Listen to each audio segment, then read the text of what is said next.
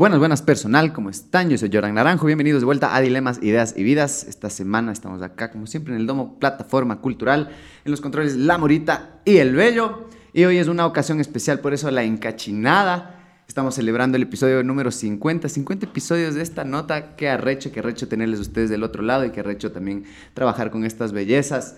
Y para esta ocasión tan especial tenemos a un invitado súper especial, obviamente uno de los que quería invitar desde que pensé este proyecto. Él es músico, bajista, compositor, letrista. Estoy acá sentado con el señor Franco Aguirre. ¿Cómo estás, ñaño? Hola, ñaño Jordan. Muchas gracias por, por, esta oportunidad. Te agradezco muchísimo. Estoy muy feliz de estar aquí. Eh, como decía en internet, un poquito nervioso, por, pero, pero, pero muchas gracias, muy feliz. No, qué bacán, qué bacán, ñaño. Así, como te decía, medio indirectamente me, me inspiró justo ciertas cosas tuyas como para armar cosillas del podcast como el saludo, justo esto del personal. Y me acuerdo que la primera vez que escuché eso fue en el In Situ, que es el, el disco de Mileto en vivo. Ajá, que tú por ahí dices personal. Cierto, cierto, cierto, que Ajá, entonces eso, ese fue el primer disco que yo escuché de Mileto, Entonces esa palabra siempre me quedó resonando y cuando te, te veía en vivo, decir personal, entonces yo quería abarcar, como decíamos, una palabra que agarre a todo el mundo, que no tenga sexo, sino sea el personal, el personal que está del otro lado. Así mismo, esa Qué bacán, ñaño, qué bacán. Y tú no das muchas entrevistas, ¿no? Justo mm. veía en una entrevista tuya que dices que, que permaneciste como perfil bajo un buen tiempo. Sí, y creo que sigo pensando igual. O sea, esta es una ocasión especial. Eh, yo quería tener este encuentro hace un tiempo, ya te lo dije antes, y, y estoy muy feliz por eso. Este, eh, pero sí, generalmente me cuesta un poco, le hago ahí el esfuerzo, ahí los panas cuando son las, qué sé yo, las ruedas de prensa para los conciertos y eso me tienen que estar un poco arreando sí. que vaya las entrevistas. Pero, pero, en, esa entrevista que vi como que lo dices así como que en un punto decidiste alejarte y no hacerlo, así como que mejor estar perfil bajo y fue por alguna razón específico. Em, sí, es, es, es, un espacio delicado eh, que, que, a uno le convoquen para decir algo. Cuando hay un mundo lleno de personas que deberían estar diciendo cosas ahorita, entonces uno dice, chuta, hay una agenda de gentes en nuestro país, en nuestro mundo que tienen que estar hablando y que no están hablando. Y me invitan a conversar a mí, o sea, es un honor, pero siempre es como, ¿qué tiene uno que decir? Al final no, no, considero como que yo personalmente tenga algo así como, wow, que me tienen que llamar a conversar o algo así, más bien, no sé, es, es, como, en este momento si tú me dices, yo quisiera escucharle hablar a, al hombre de las zapatillas rojas porque no ha dicho nada, por ejemplo, si me preguntas, o sea, ¿quién tiene que hablar? O sea, hay gente que tiene que hablar realmente en este mundo y que no, que no sale a hablar. Entonces, claro, yo lo hago con timidez porque, la verdad solo soy un bajista eléctrico. Solo. soy, soy, un músico nada más. Si me considero así albañil de la música. Y, entonces, no sé, así como salir a decir, bueno, tengo algo que decir, no, es, como un honor y hacerlo claro con un entrevistador agudo. Yo veo la plataforma y me divierto viendo a los invitados, me encanta, me encantó. Este, y un honor, pues ñaño, o sea, con mi colega conversar y, y celebrar esta, esta ocasión tan especial. Qué del puto, no, qué bacán, qué bacán que estés aquí. Justo este episodio estábamos quemándonos la cabeza pensando a quién podíamos invitar y el nombre estaba ahí de cajón, pues loco. Oh, gracias. Sí, ñaño, qué del puto. Oye, qué bacán, qué bacán ser como de esas pocas entrevistas tuyas que van a estar ahí rodando en internet. Porque la verdad yo para empaparme y poder conversar con gente, como que sí me, me clavo durazo a ver entrevistas, gacha. Hacia buscar todo lo que haya. Y claro, de vos no hay mucho.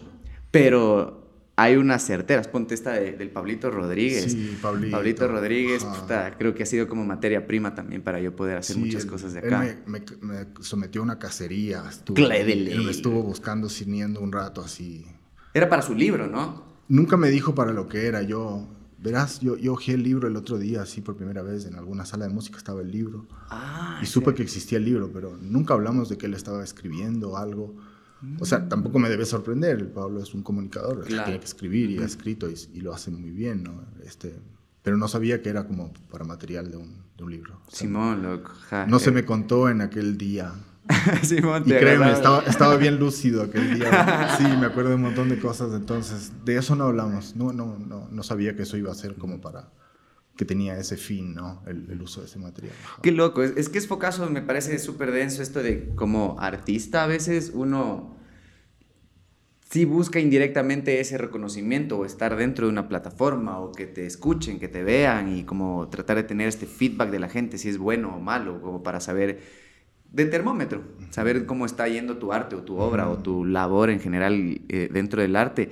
Y tú lo dices también como por ahí en la entrevista que tú no te sentías voz de nada, como que no querías ser una voz de algo, sino como no, no estabas en busca de ese reconocimiento y, y, tal vez por eso también como que abrirse un poco de los medios y ser como tal vez de todos los Mileto uno de los más perfil bajo. Sí, totalmente, o sea, no, no, no puedo discutir, eso es una verdad, o sea, me cuesta un montón así abrirme y hablar así, ahorita porque me siento muy así entre amigos, podemos conversar y, y, es un gusto, y, pero, pero como dije antes, antes de venir aquí venía nerviosísimo. Yo también. Este, no, pues ya, tienes ya un montón de programas al hombro y sí, se ve que eres un entrevistador agudo y entretenidísimo con quien es divertido a conversar y ese es, me parece una parte importante pues para poder enfrentar este, este asunto que es una entrevista para comunicarle a la gente que, quién es una persona y eso es, es, como, es, es, un terreno delicado, para mí personalmente lo veo como algo para agarrar con pinzas. Sí, te cacho, claro. ¿Y, ¿Y cómo es justo hablando de esto, como que uno a veces no busca el reconocimiento, sino el simple hecho de hacer lo que uno hace y de ser lo que uno es.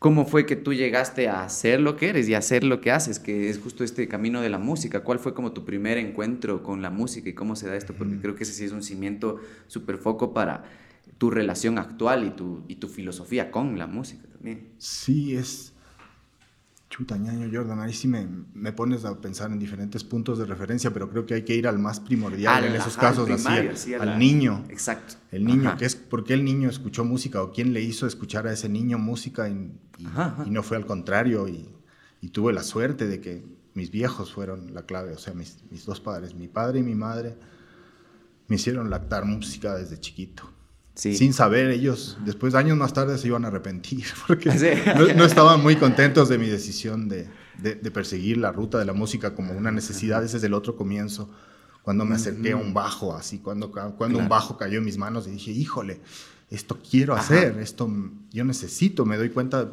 súper así, no sé, instintivamente, que, que a mí me hace falta esto, que me siento increíblemente bien cuando estoy con el mueblecito, como yo digo este, me siento vivo. Porque pesa, pues, ñaño. Es una cosa que es pesada. Entonces, este, aprender a tocarlo era así como, wow, ¿cómo se hace esto? Ah. ¿Cómo se hace? O sea, es... Pesa y duele. pesa, duele. es, es, un, si lo pensamos, es un instrumento relativamente joven en la historia de los instrumentos musicales. Totalmente. No tiene más de 100 años. De los más jóvenes. Ajá, es, es, muy joven. Eh, han salido ya las dioses, las estrellas, los ídolos que todos los bajistas así amamos y todo así. Este, pero claro, yo crecí en una época en que ni siquiera había pues cómo verles a los, los bajistas. Era una cosa así, me cayó así el, el VHS de Pastorius, así. Para, para, que lo veas una hora porque el dueño no, que se ya, no, se lleva. Qué claro. Entonces, claro, es, es, sí, es una cosa increíble. Sin duda, el cimiento del amor, así, del, de la educación de la oreja, los, los papás. Sí, ¿qué escuchaban los viejos por lo general? Eh, si puedo decir que la vía del rock vino por mi papá, del rock y la mm. música clásica, y, y, por mi lado de mi mamá, el jazz y el pop, así, el rhythm and blues y esas ah, cosas. Ajá, ajá. Claro, o sea, sí tenían un gusto. O sea, un taste. a mí me hicieron bien chamos. Mis padres me hicieron a los 19, eran un par de niños. Ahora yo pienso a mi edad, así, como eran mis padres, digo, ¿cómo, cómo tuvieron esa sabiduría de decir, loco, escucha, escucha, escucha el Ave María de Händel, o escucha, no sé, escucha The Wall, ¿me entiendes? escucha Sergio Méndez, escucha, no sé, escucha, toma. Y claro, yo vivía en un momento en que había como un boom de la radio, entonces, en el lugar del mundo donde yo estaba, por razones diversas, se tocaban esas músicas, entonces la radio pasaba prendida todo el día. Mm. Ajá. Y eso aún era tú viviendo allá. ¿Cuándo tú llegas acá, a Ecuador? 1977, en un mes como este, como julio. Llegaste en julio. Julio. Ajá, lo caso. Qué loco. Sí, sí. ¿Quién podía saber? ¿Y por qué? ¿Cómo, cómo se dio esa, esa avenida de Chile? La avenida es... Me parece que es como una situación que experimentaron muchas familias, no sé, buscar eh, un momento mejor, la situación en, en Chile era muy dura, era muy difícil, este mis padres no tenían una militancia reconocida, pero sí una ideología clara. Este, Entonces, si bien podían vivir tranquilos sin que les maten, pues también igual no era muy fácil para nadie, ¿no? No era muy fácil para nadie. Sí. Mi, mi, padre fue arrestado el día del golpe, estaba él trabajando y lo apresaron. A mi mamá, mi mamá estuvo, fue testigo del bombardeo de la moneda, ya trabajaba en la Contraloría. Ah. Entonces, chuta, sí, llegué acá cargado de cosas muy fuertes. ¿Y, tu, ¿Y, tu, viejo qué hacía? ¿Qué se dedicaba? Mi viejo era un vendedor, era un joven así que vendía, que hacía ventas, que cobraba. Era un momento histórico bien especial. La moneda estaba muy devaluada, entonces corrían cantidades de dinero. Hemos visto eso en Ecuador también, ¿no? Sí. Corrían cantidades de dinero enormes así. Entonces él, tenía que cobrar unas facturas y, claro, lo los milicos y dice, ¿qué haces con esta plata? Bambra. Ay, preso. Por eso le metieron preso. Claro, o sea, caía el que era y el que no era, claro, era una cosa muy fuerte. ¿Y por qué Ecuador, loco? Es una cosa increíble, no sé. Él exploró así, mi viejo fue el que vino primero, entonces exploró, llegó a Guayaquil, pero ya, no vino a, la, cosa, la cosa húmeda así del clima le resultaba un poco difícil y cuando vio Quito el man se rayó la teja y dijo, wow, de aquí no me sacan. Y así fue. Qué loco. Ajá. Aquí terminó sus días. Ajá. Qué foco, que el clima sea algo que, sí, atrae le, le volvió loco. O sea, no, le encantaron muchísimas cosas. cuando todavía estábamos por venir, mandaba fotos así de cosas que a él impresionaban, que allá no se veían, no sé, qué sé yo, un centro histórico así muy especial, este, yo qué sé, eh, la presencia de pueblos originarios, ajá, y unas cosas así como, wow, ¿qué es eso? Wow, allá no se sabía, era era un entorno social extremadamente restringido, peligroso, este, atrasado. Eh, todavía está atrasado. Yo fui a tocar eh, hace unos cuatro años y encontré el país igualito. Fue como, un horror, así como así es la misma. ¿Y no habías vuelto desde, desde, niño? Después sí, fueron 40 años después. Hijo de puta. Sí, como todo un ecuatoriano así. A ver qué es eso. ¿Y fuiste con, el Sebas Game? Fui, fui, con, ajá, con el honrado. Ahí eh, invitaron a tocar el bajo pues, en el Hombre Pez, entonces. No, qué hermoso. Fue un viaje hermoso para encontrarme con esa parte de mi identidad. Este, y saber que, claro, yo allá no tengo nada que hacer, no me gusta ese lugar, no me gusta mucho eso. Sí, es, ¿Qué, poco, que es que en cambio al hombre pesa, al Sebas Game, le gusta full chile? Sí, él, fue como mi sumo sacerdote allá, mostrándome todo, porque claro, yo era así como todo un turista, ¿no? Eran todos así recuerdos de la infancia, básicamente. Y el man te mostraba así, y, tal cosa, tal cosa, qué Claro, y la, y la, oportunidad tan linda de ir a tocar con el hombre pez, esa música tan linda y que se queden ahí locos de ese público, así como, wow, ¿qué es eso? Claro, qué bacán. Claro, claro. ¿Y qué edad tenías cuando ya llegas acá a Quito? Siete añitos. Siete añetes, mm. Qué foco. siete añitos. ¿Y ahí ya tenías alguna inclinación por la música o, alguna fijación por algún instrumento que te... No, todavía, no tenía la menor idea. O sea, había sostenido una guitarra, había tenido por ahí un tambor, había cantado haciendo capela en un festival de un campo de verano, no sé qué. Así, unas experiencias así medias, así raras antes. y ahí ya, Ecuador, Ecuador, Ecuador es todo. Ecuador es todo, todo lo que soy, todo lo que sé, todo lo que aprendí. Aprendí a ser quien soy y quien no soy. Cuando ya me vi allá en Chile, así como diciendo, wow, esto es... Wow. miedo, estoy igualito, ay, no me gusta. ¿Y no hubo algo allá cuando fuiste a Chile que reconocieras que tienes todavía de esas sí, claro, la, comida, por ejemplo, así los platos. Sí. Claro, esas cosas que sí había visto desde de 1 a 7, cosas que había comido. Olores, eh, la lengua. Claro. Eh, en la calle, así, la gente. No, no, no, sí, hay un montón de programación. Si lo tenemos que ser estrictos, hay una programación ahí, neurocientífica, pero, está pero a partir de 7 ya es Claro. Ah, ¿Y cuál fue el primer instrumento y a qué edad como que tú dices, a ver, voy a probar esta Un instrumento musical así en la mano, la típica flauta dulce en el tercer grado, cuarto grado, así. Ajá, Este, la obligación. En ese momento las clases de música son una cosa extraña, porque claro, mis viejos me cachan que, que, me gusta un montón, pero no saco buenas notas en ese sistema educativo. Y no te gustan las clases, No son tan divertidas, a veces sé que el profe no va, a veces va, a veces cambian de profe, entonces era como, mm. sí, podía pasar cualquier cosa. Qué verga, ¿y en qué cole estabas, loco? Yo empecé en el, es interesante, llegué a un colegio de curas, en el que duré unas tres semanas. Y de ahí me pasaron a uno que se llama Pensionado Universitario, que queda por... Todavía existe en la Granda mm. Centeno, arriba del Canal 4. Ah, Simón, cierto. Y después, a partir del cuarto grado, me eduqué en el Valle de los Chillos, en un colegio que ya no existe. Este, ahí pasé todo mi fin de la primaria y la secundaria. Recho. Ajá. Ya, y después de la flauta y de todas esas clases La flauta, ya, ya por ahí, por segundo curso, había una guitarra en la casa. Ajá había una guitarra, así la típica. ¿En tu? O sea, tu viejo sí, tocaba o algo? Sí, le había. Mi, mi, madre le regaló una guitarra a mi viejo. Yo esa, en ese momento era un adolescente, entonces me enteré que mi viejo tenía un pasado musical ahí, que el man cogía y tocaba los acordes, se sabía unos temas, y yo me quedé así como. Ah, sí, tenías. Este man toca, ajá, este man toca, ajá. Ah, toca el man, claro, porque claro, así como, ¿cómo así le regala a mi madre y a mi padre una guitarra o no? Ajá, Ah, pues el man sí toca, o sea, tenía entonces ahí, claro, el man me estiró la guitarra y me dijo, toma. Entonces, claro, yo soy zurdo, yo escribo con la izquierda. Ah, no jodas. Entonces, claro, el, man me pasa la guitarra y yo hago esto. Entonces, claro, mi viejo es de la generación de los 40, entonces no es muy pedagógico el man. Me dijo, no, es así. Ok, ok. Al revés. Y ahí así, el primero un la mayor, así, lo más fácil es un re mayor, así rasgando. Y después ya empecé a flipar sin saber ni leer ni escribir allá meterme a sacar los acordes tratando de oír las cosas. Este, y sí, por, por unos añitos pasé guitarreando, así como de los 11 a los... Hasta quizá el momento que encuentro el primer bajo, así como que baja el bajo, toca ahí esto. Pero hasta que llegas al bajo ya tenías como un recorrido, ya como en este, un poco el medio que iba a irse formando alrededor tuyo. Había, explorado la guitarra así, digamos, ajá, como tu instrumento. Claro, como el instrumento que estaba en la casa y sí se le tocaba. ¿Y te veías como guitarrista? ¿Te veías como músico guitarrista en esa época? Que Esa es una pregunta súper delicada. Este, porque podría decir que yo desde niño ya me veía como músico sí. instintivamente, como así, habían long plays de la casa, y yo preguntaba, ¿y esa sombra de ese músico que está ahí, de esa foto, qué, qué está sosteniendo en la mano? Ah, es un micrófono, está cantando. Esas explicaciones también me las daba mi abuela. Ya. La mamá de mi mamá.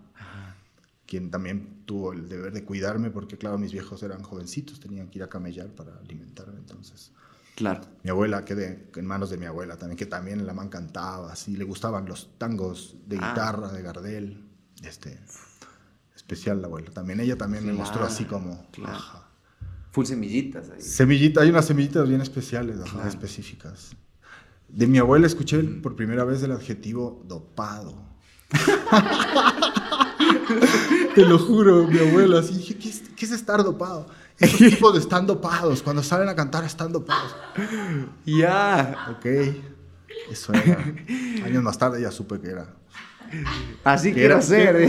Ahora, ya también quiero eso. Pero de niño escuchaba esas cosas. Claro, había música, en la casa habían álbumes, había las portadas de los long plays. Ajá, ajá. Entonces, claro. Qué cague, Siempre habían cosas así en las. O sea, pero tú visualizabas como que la figura del músico como algo así como. Claro, algo interesante. Así. También. No sé si iba hacia allá. Eh, por un rato me sentía tremendamente atraído, ¿no? Pero también en la vida me interesaron otras cosas. Yo qué sé. Em, cosas tan ñoñas como el ajedrez. Increíble. Este, Increíble, aguante el ajedrez, loco. Sí. También así esos intereses, así. Simón. También de mis viejos viene el amor por los libros, así, leer. Vos les full, ¿no? Me acuerdo que alguna vez que te caía la casa era una librería, loco. Y por ahí estaba la cama. sí, creo que es un, un, pedazo de la cabeza leyendo bastante extenso, ajá, ah. de ley. Pero no sé, es como una necesidad para... Claro, pero es, viene de tu familia, netamente. Sí, sí, sí, es todo así, educación de la familia, ñaño. Qué bacán. ¿Y cuándo es el punto? Eh, eh, a mí se me hace loco esto de venir a un país en el que obviamente no es tu país de origen, no es tu cultura y, y te metes tanto en la cultura acá que pasas a ser hasta parte de, ¿no? Y a influenciar a la cultura y a lo que viene después de lo que tú has hecho. ¿Cuándo tú ya te sientes ecuatoriano y dices como yo soy de acá? Así como... Híjole, es una pregunta muy difícil esa, porque claro, uno está con ese conflicto de haber migrado. Claro. Y creces con un locro en la cabeza, ¿qué soy, no? Ajá. Este, y creces en un medio que, que ese medio también quiere ser algo y tú ves a la gente de ese medio ser, tratar de ser y aprendes y creces en ese medio y ves cuáles son a veces esas aspiraciones, no sé, a veces técnicas que ese medio tiene de imitar a otros medios. Claro. Este, no sé si me explico. Entonces, este, Y eso, claro, se establece desde el aprendizaje de la lengua para mí. Lenguajes, claro. Aprendí a hablar ecuatoriano a los siete años porque yo hablaba chileno y no entendía, y no me entendían. Entonces me tocó de cero, así, otra vez todo. Entonces ya la formación está ahí, escuela, colegio, universidad, este, y ya Mileto. O sea, la, salida de, o sea, la U se conflictúa ya con mi entrada con Mileto, la posibilidad de terminar una carrera oficial se, trunca por mi propia voluntad porque yo siento que existencialmente mi condumio me lleva a, tocar ese instrumento con estos locos que yo conozco ya hace un rato. Necesito ir allá. Claro. E, es, poco porque, o sea, claro, tú sientes como que ya fuiste completamente de acá al pertenecer a la música de acá y al pertenecer justo a Mileto. Ahí es cuando tú sientes como ese punto de quiebre, tal vez. Mm. No lo sé, ñaño, porque en verdad, como dije alguna vez y lo, lo repito, no no pensábamos nunca en la consecuencia de qué estábamos haciendo. Claro, claro, Era más importante saber que había que hacerlo por una razón y no éramos así tipos tan eruditos para decir, ah, estamos con las justas, tratábamos de escuchar bien las cosas, qué, queríamos tocar, este, transmitir cada quien que venía a esa, esa reunión sus influencias para decir, mira, loco, esto trato de decir yo y que empieza ahí el diálogo y todo, ¿no? Este, pero sí, el armaje es desde el principio, desde el año 7. Qué loco, qué loco que digas esto de que les dificultaba, que no eran eruditos. Y, yo alguna vez leí esto de, de, de, Sally Mileto, de que los, no me acuerdo, en una tesis de alguien que describía como la música de Sally Mileto decía que es un virtuosismo nada ostentoso. Porque hay un virtuosismo en la música de Sally Mileto. Es cagado tocar a Sally Mileto, es cagado sacar, es, cagado, es, exigente, ¿no? Es difícil. Pero no es ostentoso, no es como que, ah, mira, yo puedo hacer esto, sino que venía netamente de la visceralidad de las cabezas que estaban inmersas. Esa palabra clave, claro, había mucha tripa ahí metida. Sí, o sea, había esa necesidad, todos, gente ya con un criterio medio formado, una edad ya así como que ya has escuchado música, sabes qué te gusta, sabes qué no te gusta, qué te inquieta, claro. qué interactúa de lo que tú sabes con lo que los otros saben. Imagínate ya pensar con la cabeza, saber con la cabeza de Igor, de Paul, así, de un, de un César, que es un músico con entrenamiento clásico. Qué loco, ¿no? Sí, toda esa interacción, sí. Es, es, como lo mismo de empezar a hablar ecuatoriano también, es probar también el lenguaje de todos con los que empiezas a, Exactamente. a mezclar. Exactamente. Oye, y cuando tú ya agarras el bajo, veía que decías que fue en 1992, a tus 22 años. Sí, señor, es correcto, eso es correcto. Qué loco, qué bacán. ¿Cómo fue esa experiencia? El... Así, toda atropellada, así fue como... No hay bajista, agarra. Te botan el bajo, la típica. no, tengo ni, no tengo nada milagroso, ni así, ni fue una epifanía, ni pensé que yo debía. No, o sea, fue así. Faltó el bajista un querido amigo que hasta ahora nos va a ver a los shows, Freddy Silva, donde estés, un abrazo Freddy, este, él me presta su bajo Yamaha y me dice, alguien dice ahí en el ensayo, este, agarra voz del bajo. Y agarro el bajo y claro, me pasó, fue así, clic. Claro. Ajá. Amor a primera vista. Esa fue la primera vez que agarraste un Primer bajo. de la vida, ñaño, así de ya ver, todo, sostener un bajo, nunca había sostenido uno antes. Siempre digo que empecé ya mayorcito. A los 22, Sí. ¿Y cómo fue tu educación en el bajo, loco? ¿Cómo empezaste tú a Igual, a saltos y brincos, a tropiezos, tratando de aprender, pero sin internet. Este, estos tiempos son tan, en eso tan prolíficos, tan lindos.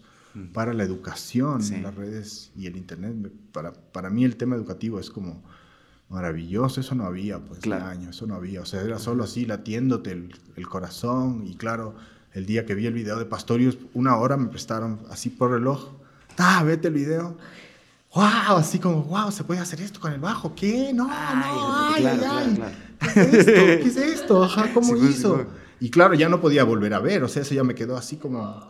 Lo volví a ver ya cuando ya en YouTube, así años después, así de, wow, el video, este, el, el, el tradicional, ajá, electric, el, el bajo eléctrico moderno. Claro, y, ajá, claro. ¿Y qué, ¿Y qué recuerdas tú que agarraste de ese video de Pastorius, loco? Porque ¿Qué fue lo que agarré? ah, una de las cosas, porque era, era demasiado, yo no sabía ni leer ni escribir, entonces, claro, te remiten a, las partituras, abajo del ejercicio y todo. Ajá. No tenía la menor idea, pero claro, cosas que me quedaron fueron, por ejemplo, que, que la mano derecha más cerca del, de las, de las, del puente este, pues eh, hace menos esfuerzo, te rebotan menos las cuerdas. Que la mano derecha puede desplazarse. Y cambiar el sonido. Se le ve al man tocando con dos dedos, pero en ese momento era para mí como muy forzado. Yo todavía tenía cuestionamientos acerca del largo con el que usaba la correa para mi bajo. Por años. ¿Cómo con los dos dedos? ¿Cómo tocabas tú? Al principio. Eh, no sé si tocaba con los dos dedos, yo no me acuerdo, trataba de meter tres, este, a veces usaba el pulgar, este, pero no tenía así como una técnica así se fue haciendo con, los, con el tiempo. Este, ya pues consiguiendo así un libro aquí y aprendiendo a leer ya. Ajá. Qué loco. A leer, Y era, una necesidad. Así Jaco fue el primero que viste así como referente tuyo que dijiste, ¿Qué dices? Hijo de madre, claro, claro. ¿Y acá viste algún referente de aquí que digas como que ah, ya después de tener el bajo y decir como a ver, ahora ya voy a chequear a todos los bajistas? Por supuesto. ¿Como quiénes, loco? mis referentes aquí son varios, aquí tengo más y eso me da un orgullo enorme, así nombrar un montón de gente que yo le he visto tocar y que le veo tocar el bajo. Te veo tocar el bajo. Este, yo aprendo todavía de la gente que toca, pero no, pero es, es, como, es una cosa lindaza, de, se sigue aprendiendo año a año, eso es todo lo que me queda Es la sinergia de todo lo que influencia. Pero en esos momentos, por ejemplo, para mí fueron así como lumbreras del bajo, Enrique Sánchez, por ejemplo. Ya. Cayo Iturralde. Ajá. Monstruo, maestro. Este, Ibis, Flies. En, ese momento tenía una agenda de bajista bien apretada, tocaba bastante. Full, ¿no? Él era de los más cotizados ahí. Sí.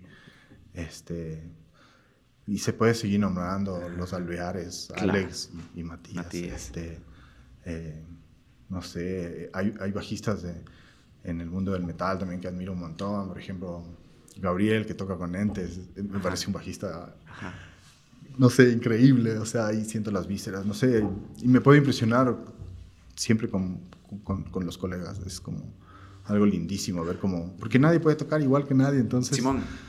Es divertido ver y aprender y, seguir en, en, esa, en esa sigo, claro, y Ahora es más lindo, pues, prender la tele y decir, ve, bajistas, todo el día ver así, qué hace la gente. Es, es, tan lindo aprender, o sea, es increíble. Pero sí se direccionó tu atención hacia el bajo a partir de ese momento, o sea, como que ya empezaste a, a, regresarle a ver en bandas al bajista y empezaste a cachar como las cosas que... De alguna forma le había regresado a ver al bajista, sí había escuchado el bajo sin saber que escuchaba el bajo. Mm, Cuando empecé a tocar sabí que supe que ya era el, ah, el boom boom y la cosa esta, ¿no? Este, lo, había sentido, me había latido antes. Me había latido también la batería, quizá pude haber sido baterista también si las cosas se hubieran dado. Yo qué sé. Parte de mi, de mi enfilarme en el mundo, en el camino del bajo, es como yo también asumo mi rol, como me lo pide Mileto un poco, ¿no? Claro. porque en ese proto Mileto yo era un guitarrista. Y en, y en, los primeros momentos toco la guitarra y a momentos toco el bajo. Porque todavía no sé tocar el bajo. Entonces toco una canción, me sé dos temas, tres temas y después agarro la guitarra. Este, entonces, eh, eso ya después empieza a hacerse como ya una exclusividad en, el bajo, en el bajo ya menos guitarra, ya tocar esos temas y, y seguir tratando de, aprender algo más, darme cuenta de que sin saber ni leer ni escribir puedo llegar hasta un punto. Ya. Y no me cuestiono más y puedo quedarme ahí cómodamente, pero pero no, que, que, hay algo más allá para uno. O sea, sí llegó ese punto, esa paredcita donde dices, ya, más, más hambre, así, pasa un poco más. ¿Y, y ahí ¿qué, qué hacías? ¿Eras tú netamente con los libros y tener tu horario y educarte a ti mismo? Sí, básicamente. ¿Eres full estricto contigo mismo, si eres organizado? No creo que soy tan organizado, creo que podría ser mejor organizado, pero tengo así ese foco del obsesivo, como voy hacia allá y el bajo era así como algo hacia lo que quería ir, o sea, que, yo sabía que significaba un montón la experiencia cada vez que agarraba el bajo, entonces Este, no había dónde perderse, o sea, no, no, engañaba la sensación existencial de decir, uff, esto está para mí, esto me gusta, esto me gusta. Entonces, claro, ya tocar, hacer horas de vuelo y ir ahí agarrando un libro por aquí que cae, otro libro por allá, etcétera, así, ajá. Oye, y antes de eso estabas estudiando una carrera. Estudié algunas carreras. ¿Qué estudiaste? Pasé por algunas. Este, fui a la Politécnica Nacional. Ya. Algo que, claro, cuento así con... Sí, me, da orgullo porque es un lugar bien difícil para, para educarse. Es, es, exigente. Ajá. Y, y, logré pasar las, esas etapas donde el cernidor de la educación pública se deshace de... Ah, ya, ya, ya. Pero llegué a un momento en que, en que tenía que amar eso y justo estaba el bajo entrando en mi vida. Entonces, claro, fue todo un, un, conflicto. Por eso te decía antes, sí, mi madre sufrió lo indecible. La mamá quería matarme, ajá. Quería asesinarme cuando dije, no, yo me voy a vivir la vida del bajo eléctrico, necesito aprender esto. Sí se te cabrió. Sí, se, se, preocuparon un montón. Creo que, creo que cualquier padre, madre se preocupa, este, me imagino por las decisiones que toman sus, sí, sí.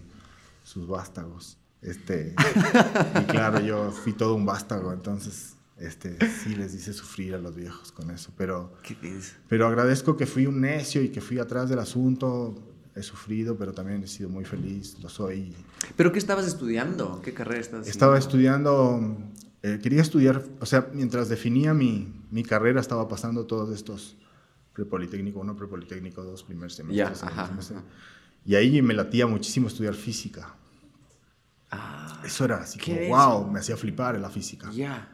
Era como que la música la física. Ajá. Tenía esto y, y ahí empecé a tener ya unos roces con los papás porque mi mamá decía, pero físico, ¿qué pasa? ¿Vas a acabar? ¿Qué? ¿Dónde va a estar en un laboratorio? Entonces empezamos ya a tener argumentos. Entonces, claro, como que me encaminaron un poco hacia, hacia los sistemas.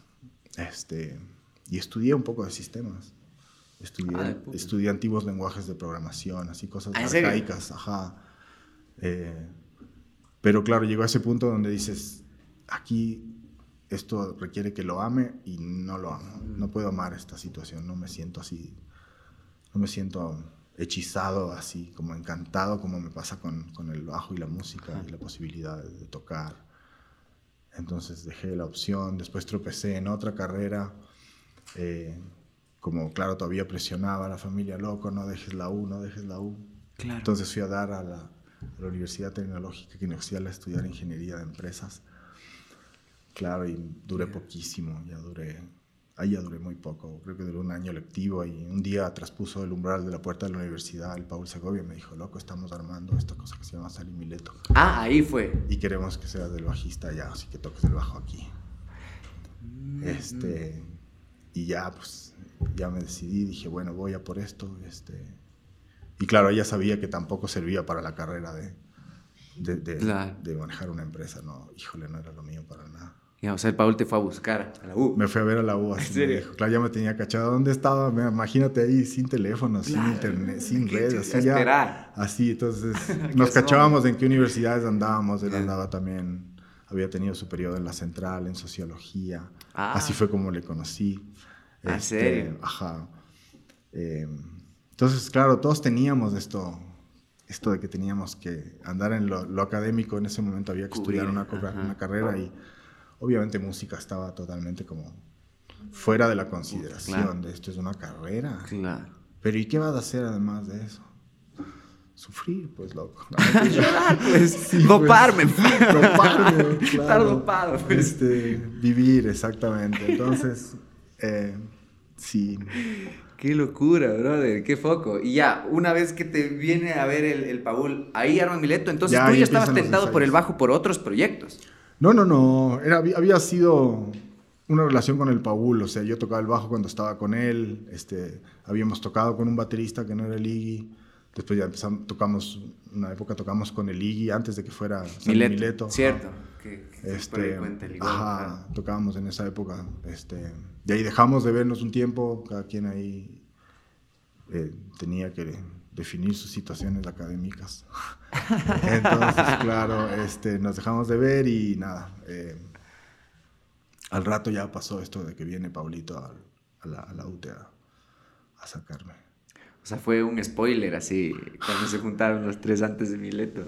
Qué foco. Sí, claro, qué loco, qué loco. O sea, ya estaban conectados de alguna manera Sí. antes de. Ajá, ajá. Sí, sí, sí, ya nos conocíamos. Y a Ligorio le conocí antes, le conocí en mi primera tocada como bajista. Le conocí a Ligor. El Ligor, Ah, el Ligor asistió a ese concierto. No, que vos cuentas que el man En el Molinón. fue técnico de la batería. técnico de pasó. ajá, sí, nuestro batero se le había dañado su sistema de hi-hat, que él se lo había hecho, pero ese momento colapsó, estaba nervioso, tenía que tocar.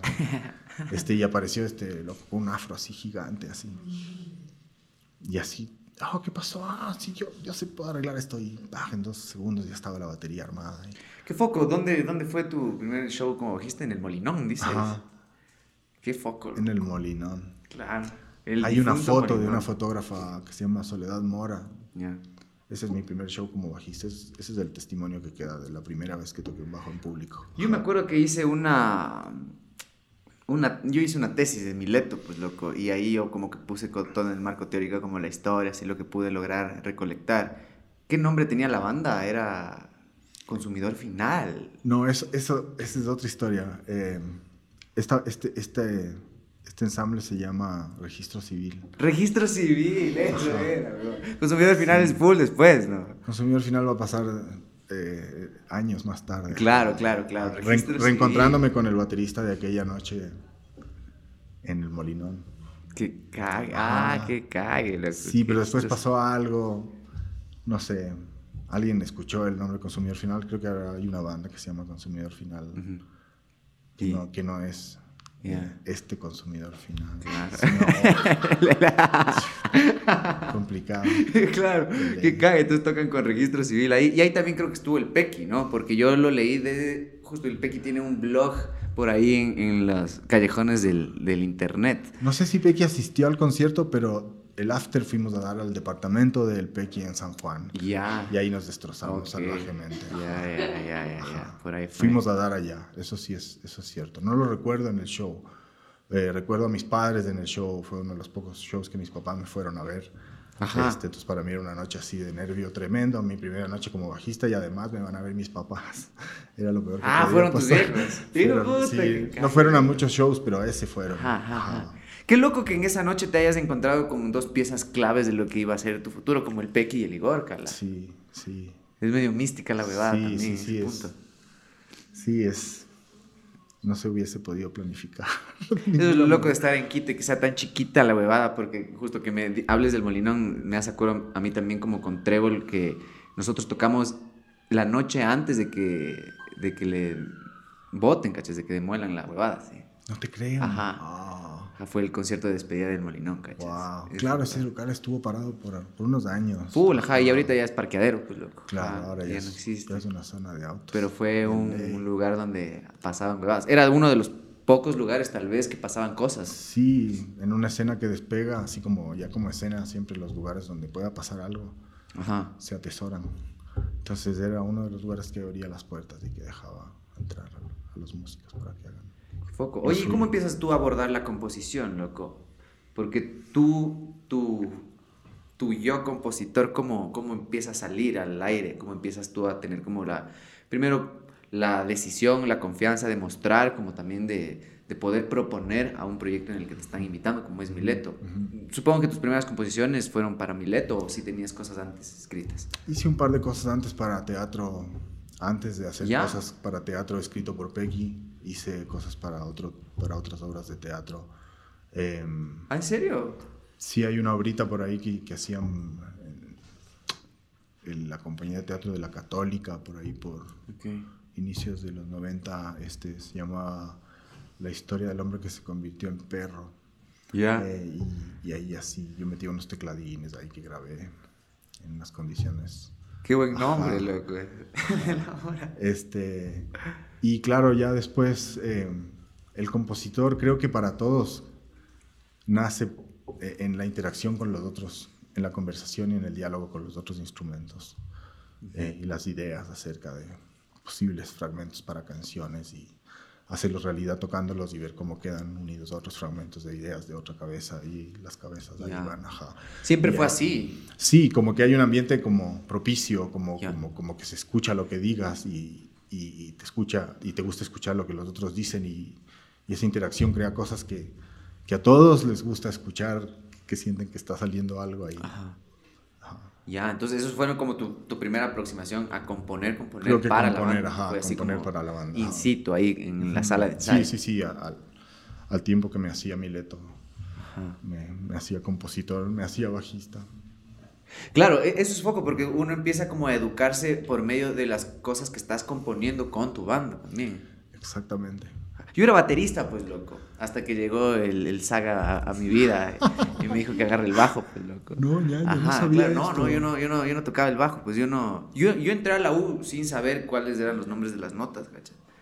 Ajá, entonces yo, yo lo que más cachaba era batería, pero ya me presentó al Steven y fue como que ahí dije como, a ver, a ver, remedémosle a este man y de ahí yo hacía mis propias cosas como por ahí. Pero así como que me educó la misma banda donde yo estaba componiendo. Hermoso, ¿ves? Esto es. Y una cosa, ponte que a mí me pasó que quiero que tú me digas si es que te llegó a pasar, esto de que te digan como, cae, toca el bajo a colita y hasta qué punto tú te ves como un man externo al que le están invitando a una cosa ajena, casa ajena, ¿cachas? Me pasó, me pasó, me pasó con eh, proyectos eh, de Igor y de Lucho, que tenían otro bajista y que en un momento necesitaron un bajista, por ejemplo, Fundamental. Ah, tú tocaste en Fundamental también. Me, aprendí unos temas de Funda que toqué en un par de shows. Este, creo que tuve un ensayo, dos con Ente. Este, ah, ¿en serio? ¿Tocaste con Ente también? totalmente. O sea, creo que en alguna, alguna tocada este, eh, fui considerado como una posibilidad. No sé si llegué a un show, pero, pero estuve en un ensayo, más de un ensayo estuve con Ente. Este, que cague, loco. Y después, em, em, bueno, recuerdo un momento eh, de Mileto noventero, así, segunda mitad de los noventas, en que nosotros fuimos llamados como banda de refuerzo para tocar música de otras personas, por ejemplo. Había un músico cubano que el man tenía su ah. repertorio de temas. Como base, Entonces nos pidió la base, rítmico para ayudarle, ajá. Entonces el, el, Igor, el Paul y yo, eh, más, de este, más de este músico en los teclados. Y ahí el reto de, tratar de leer y de ir cachando, claro, y ah. la dificultad, ¿no? Así como, wow, esto es un lenguaje que todavía no domino, no, no entiendo. Todavía estoy recién así como queriendo cachar y sé que necesito aprender eso. Wow, qué loco. y, ¿Y cómo fue como justo esto de ya sentirte parte de, más que de esos proyectos donde te invitaban así como esporádicamente, ya de Mileto, loco? ¿Cuándo tú ya te sientes parte de y empiezas a proponer ideas. ¿Cuáles fueron como esas primeras ideas que nacen netamente de tu idea detonante o de, tu, de justo lo que tú estabas pensando? Creo que, creo que a partir del momento en que se me cursa la invitación oficial, que el, que el Polito me va a ver a la U. Fue así. Ahí empiezo ya de una. Ideas, ideas, ideas. El trabajo empieza de una. Es como la dinámica del grupo, el diálogo este del que te hablo, de las ideas, las, las partes, las variaciones de los temas, este porque tú ya habías visto a Mileto en vivo en este. Me invitaron. Me, me, invitaron a, un concierto, claro. O sea, el Paul me dijo, ven a tocar en esto, tocamos este sábado. O sea, fue a la U un miércoles y el show era un viernes. No. Entonces me dice, el viernes vamos a tocar esto que te digo, me dice. Entonces, ándate al show. Y me fui al show, obviamente. Ah, recho. Ahí vi que hablabas de. full de variaciones. Ese, fue el tema que ese día dije, ajá, ese día me, me encandilé con ese tema como que en ese tema la banda sonaba como toda una banda de rock del Ecuador. Así fue como, dije, esto es, aquí está el camino, ajá, como, como en mi cabeza, así yo viendo como desde el público, con lo que en las próximas horas me voy a estar involucrando ya para todo el resto de la existencia. Este, esa fue como mi reacción. Igual impresionado con los otros temas, la composición, el vuelo y todo. Y los que 35 locos que estábamos ahí dando en el muelle, en las sillas del Fénix, ajá. Este, y en esa época Mileto era toda la banda, era el Narvico, Mileto era el Narvico, el Jorge Luis, el Flaquito César, el, el Paul, el, Igor, Pequi declamaba algunos versos entre tema y tema, aparte de las letras que se cantaban. Wow, qué bacán. Y háblame un chance de esa dinámica de composición, ya más que entre toda la manada que era Mileto a cuando ya se empezó a reducir a las tres cabezas, porque creo que sí es, se siente un montón el trípode cuando sucede, ¿no? O sea, se siente un montón cuando ya las ideas no vienen como de todo un grupo de camello que fue quien fundó como, como casi una obra, como casi una obra del Pequi, es como todo un elenco de músicos. Claro. Y después se reduce a, a las tres cabezas, que creo que es como de las etapas que más influenció también. Sí, ese es como dentro de la, de la, parte formativa, yo diría, ahí es cuando ya uno dice, híjole, ahora sí tengo que tocar bien, y ahora ya toca, claro, ya hay más espacios vacíos en la composición para los tres, la guitarra, la batería, el bajo, y, también la posibilidad de, de, los tres cantar, de, tener las voces. Este, para llenar más espacio. Claro, claro, o sea, Todavía creo que aparecen ahí letras del Pequi, aunque él ya no es como una presencia en los ensayos como, como, como, lo es el quinteto y todo. este, pero claro, es el trío el que está ya trabajando así todo el tiempo. Es como como que las cosas fueron sin querer, o sea, todos los, los, los, compas que estaban antes en este show del Fénix también tienen su actividad vital, sus caminos de vida y, y pues algunos, claro, tenían que ir por otro lado y claro, no se podían quedar a, seguir y, el, y, los que permanecimos fuimos pues los, los tres, ¿no? Qué loco. Y, pero tú ya habías metido composiciones y como ya así como tus propuestas desde antes, ¿no? ¿Cuál fue el primer tema que metiste a, a Mileto o propusiste? Fue Mal Común, tal vez. Eh, puede ser, quizá de los más viejos sea Cráneo. Cráneo. Ah, Arrechos. sí, eh, la polución nocturna quizá también es uno de esos temas así. ¿Ese es tuyo? Es mío, polución nocturna, ajá. sí, qué arrecho. Sí, polución nocturna, ajá. Escrito, escrito en una funda de papel, siempre digo. En una funda de papel ahí en, en el barrio, en la ciudad de La Miño Molina, de la ciudad de La Tacunga. Ajá. ¡Wow! ¡Qué loco, brother! Este tema a mí me ha sacado la puta en muchas etapas de la vida, loco. Oye, qué foco. ¿Y cuándo empiezas tú a escribir? Porque también como que una cosa es como las ideas que te salen musicalmente desde el instrumento, que uno a veces también lo tiene como una zona de confort también, porque no estás totalmente siendo tú. Así, totalmente de acuerdo, estás protegido. Estás protegido. Yo digo, estás detrás del instrumento, es una comodidad, es una salvación. Ajá. Por eso me siento tan desnudo en una entrevista, quizá porque... Porque ya son palabras y ya te compromete. falta. Sí, eh, yo no sé, ñaño, si es como, como que digo yo soy compositor, simplemente lo, lo, dejo así como una cosa muy de la víscera. Cuando sale, se escribe. Si tuve suerte y lo logré poner en papel. Lo agarraste. Sí, tengo una relación un poco compleja con la escritura. Soy bien indisciplinado. Eh, sí, es como algo que procuro hacer si tengo muchísimas ganas. Y una idea. claro, pero claro. todo el mundo te dice para escribir te tienes que sentar a darle horas. Y es la verdad, de la misma forma que para tocar el bajo hay que sentarse horas de tocar el bajo. Este, para que la banda funcione, la, la banda debe enseñar, ensayar por horas, etc. Todo, todo requiere ese trabajo. Entonces creo que en el área de escritura estoy con eh, nota roja porque soy poco prolífico. Claro, hay compañeros del mundo de la música que claro, que uno admira, ¿no? Eh, con prolíficos. So, pienso con el Alvarito Bermeo, que, hace muchas canciones buenas, una tras otra, y está ahí con las letras que le salen.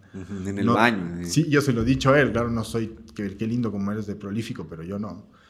Yo soy así como, que es el rato que me sale, la agarré y ahí ya estuvo. Y a veces puedo pasar un tiempo sin escribir y en otro momento vuelve la necesidad. Simón. Entonces, lo mejor es como ir guardando lo que va saliendo, ¿no? Y de ahí ya se va juntando el material. Este... Sí, eres de guardar como te suelen venir ideas sueltas, sin, sí, sí, sin ahí tengo mis libretines ahí. Ajá, las libretines. ¿Los tienes? Ajá, sí tengo libretines, ajá, libretas con cosas, ajá. Y escribir cosas que no necesariamente vayan a desembocar en una canción o en letra de una canción, tienes como poemitas o pensamientos y cosillas tuyas sí escritas. Sí tengo, ajá, sí tengo. Ajá, las guardo así como con mucha vergüenza. Sí, sí están así como algo súper personal, muy íntimo, pero sí es un ejercicio que, que encuentro súper duro. Me cuesta un montón, es fuertísimo hacerlo, pero mm, después me siento bien. Como digo, debería ser menos, sí, menos tímido con el asunto y, tener más actividad de escritura, pero, pero sí, cuando, cuando, cuando algo sale, queda ahí plasmado en el papelito, sí, siempre esas ideas van quedando. Entonces algunas se usan en canciones, otras pues quedan como, como ideas, qué sé yo, un cuentín o unos versitos ahí, yo qué sé, o algún pensamiento sobre cualquier cosa que venga a la cabeza en ese momento, que no es ni cuento ni verso ni nada, sino una idea sobre texto, vomitar básicamente, algo que sale ahí, exacto. Sí, sí, sí, una liberación, sí, catártico, sí, ¿por qué no? También hay una parte de eso en la escritura. Sí, totalmente. ¿Y, ¿Y, cómo es cuando tú ya llevas, cómo fueron estos temas que tú proponías? ¿Los proponías ya como con una idea lírica y una idea musical también desde el bajo tal vez? ¿O la idea eh, como de la letra empezaba a dirigir un poco como la narrativa de los temas, tal vez sonoramente. Es, no sé si hay como un patrón exacto, pero claro, en el, en el, en, el, en el área musical es como que el diálogo es súper eh, difícil de, delimitar de quién es quién, qué idea es de quién, todos tienen ahí un aporte a un sonido. Eh, pero la cuestión de las letras, eh, por lo general solía ser que alguien tenía unos, unos garabatos ahí y traía yo qué sé, viene Ligor con miles de días en el vértice suicida sobre una experiencia que él tuvo. O Cúbrete la Nose del Paul andaba garabateando unas letras y es toda su letra, ¿me entiendes? O La Polución Nocturna, que es toda mi letra. O Mate el Filter, este, Mata el filter es tuyo. Mata el filter es mi versificación, mal o bien. ¿Cómo tu versificación? Porque sí, no sé, no sé si son... Alguien me decía el otro día, pero sientes que haces poesía, no, no me siento nada poético. Puta, pero mata el filter, es, es, claro, pero es, no sé, volvemos al asunto del feeling dopamínico, entonces, no sé, es escrito ahí de las tripas, yo qué sé. Qué loco, ahí. Yo ese tema toqué en mi show de graduación, cacha. Ese tema, y ahí la aprendieron, ahí en el teatro de la UDLA, y fue Simón, en ese tema. hermoso, hermoso. ¿Y tú también haces aguanta o qué? O sea, la idea detonante de aguanta viene de vos. Sí, sí. Remi, sí, y refaja. Pero, eh, ¿sabes qué es lo, lo foco de aguanta? Que llega a ser como este hit, si podemos ponerle en palabras mainstream a, a Mileto como que es un hit que se cala en la, en la gente y en la parte cultural y en la parte cabreada de todo, todo un pueblo, toda una identidad y toda la cultura musical que hay acá y todo lo que influencia incluso a que exista una escena acá también, como que es un canto, como que da un montón de fuerza, no solo a la parte musical, sino como toda una expresión artística, creo yo. Y lo más loco es que tú improvisas la letra. Sí, es, es, es sacada ese rato ahí del jam, desde la música escrita la letra un poco. Pero en todos este los conciertos improvisabas la letra. Em, como que se va formando una letra, tú sabes, uno empieza con algo y después ya sabes qué es lo que va quedando, ajá, qué no tocas, qué, qué tocas, ajá. Este, pero sí, nunca, nunca contemplé la posibilidad de que fuera un hit. Claro, para nada. Ajá, o sea, como algo así como...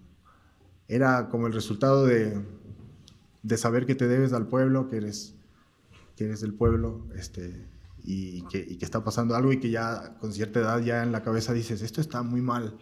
Y yo lo único que puedo expresar es que algo está mal acá, acá, acá, acá está mi militancia, acá está mi actividad, esto es activismo, me formo como bajista, como cantante, como compositor, pero también como persona, este, viendo qué cosa entiendo ya como adulto de mi país, qué, qué queremos ser, qué somos, wow, qué está pasando, por qué este asunto con los bancos, wow, qué, qué es esto. Qué chuches, claro.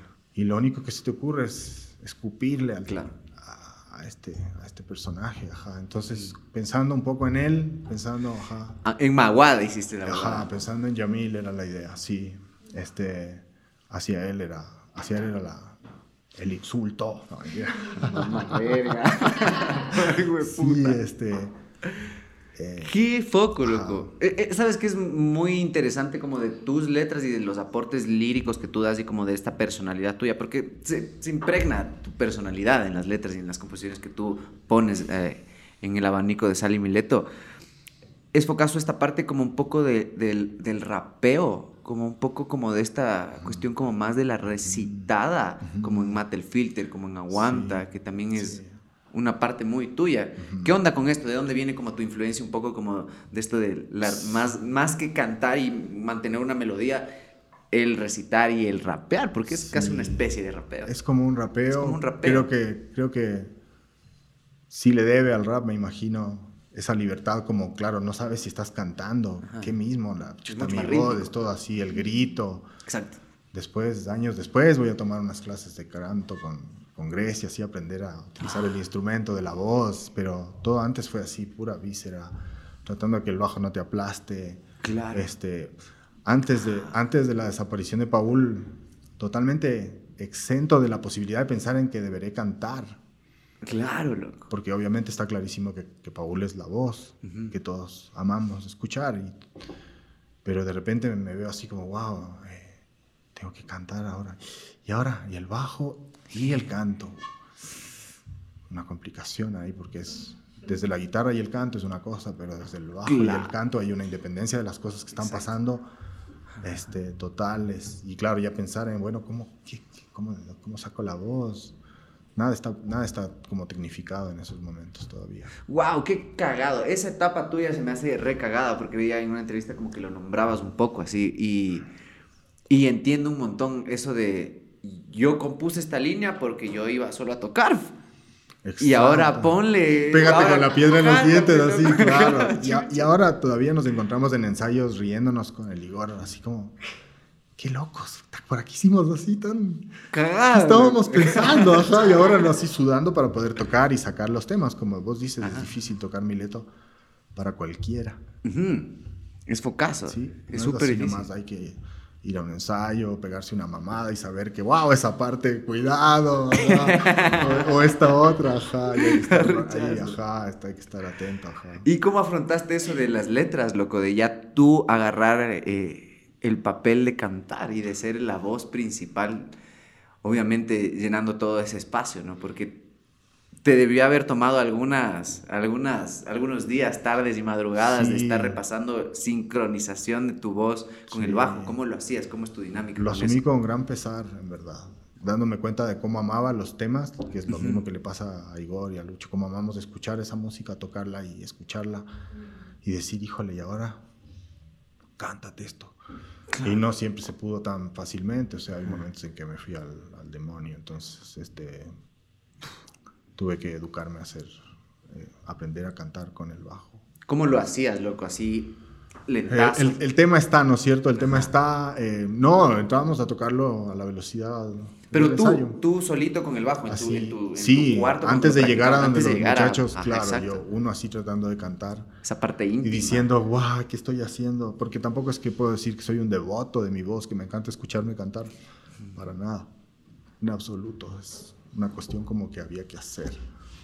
Claro. Pero no es que así como, wow, me escucho o me veo mis, mis videos. Muy poco, casi nada. Así. No, no, no si escucho un disco de Mileto es para sacar un tema, pero no es que me escucho, así, no me gusta mucho eso. No. Quizá también eso está conectado con mi conflicto con las entrevistas. Claro. o sea, ser. esto no vas a ver. No va sé, a ser el único episodio que no vas a ver. Sé, no sé. Sí, creo que mi amor me va a contar todo. No Seguramente. Pero está todo bien. Sí. Te entiendo, te entiendo, full. Yo tampoco no he visto todos, ¿cachai? Porque sí es raro verte es extraño, o escucharte y es decir. extraño, ajá. Es como. Sí, no, definitivamente no es algo que puedo decir, ah, qué divertido, ah, qué chévere. No. Qué bacán lo que nada ahí. Que ver, nada que ver, nada que ver. Al contrario, uno empieza a encontrar los defectos y dice, Exacto, madre, wow, esto qué feo. qué no, aquí ese gallo, ella pronuncié mal, aquí está mal, esa voz, uff. Yeah. Sí, por allá van las críticas más que por, por regocijarse de hacerlo. Claro. Sí, sí, es como algo que había sí. que hacer y que había que hacer más vale que lo mejor posible. Uh -huh. sí, si queríamos seguir tocando uh -huh. esa música, ya había que hacerlo. Eso Entonces, fue 2006. Sí, mi año. Ajá. Por esos años es como, como que ya es como el prurito así de, híjole, cómo le extrañamos y claro, esa persona vive en esta música. Ajá.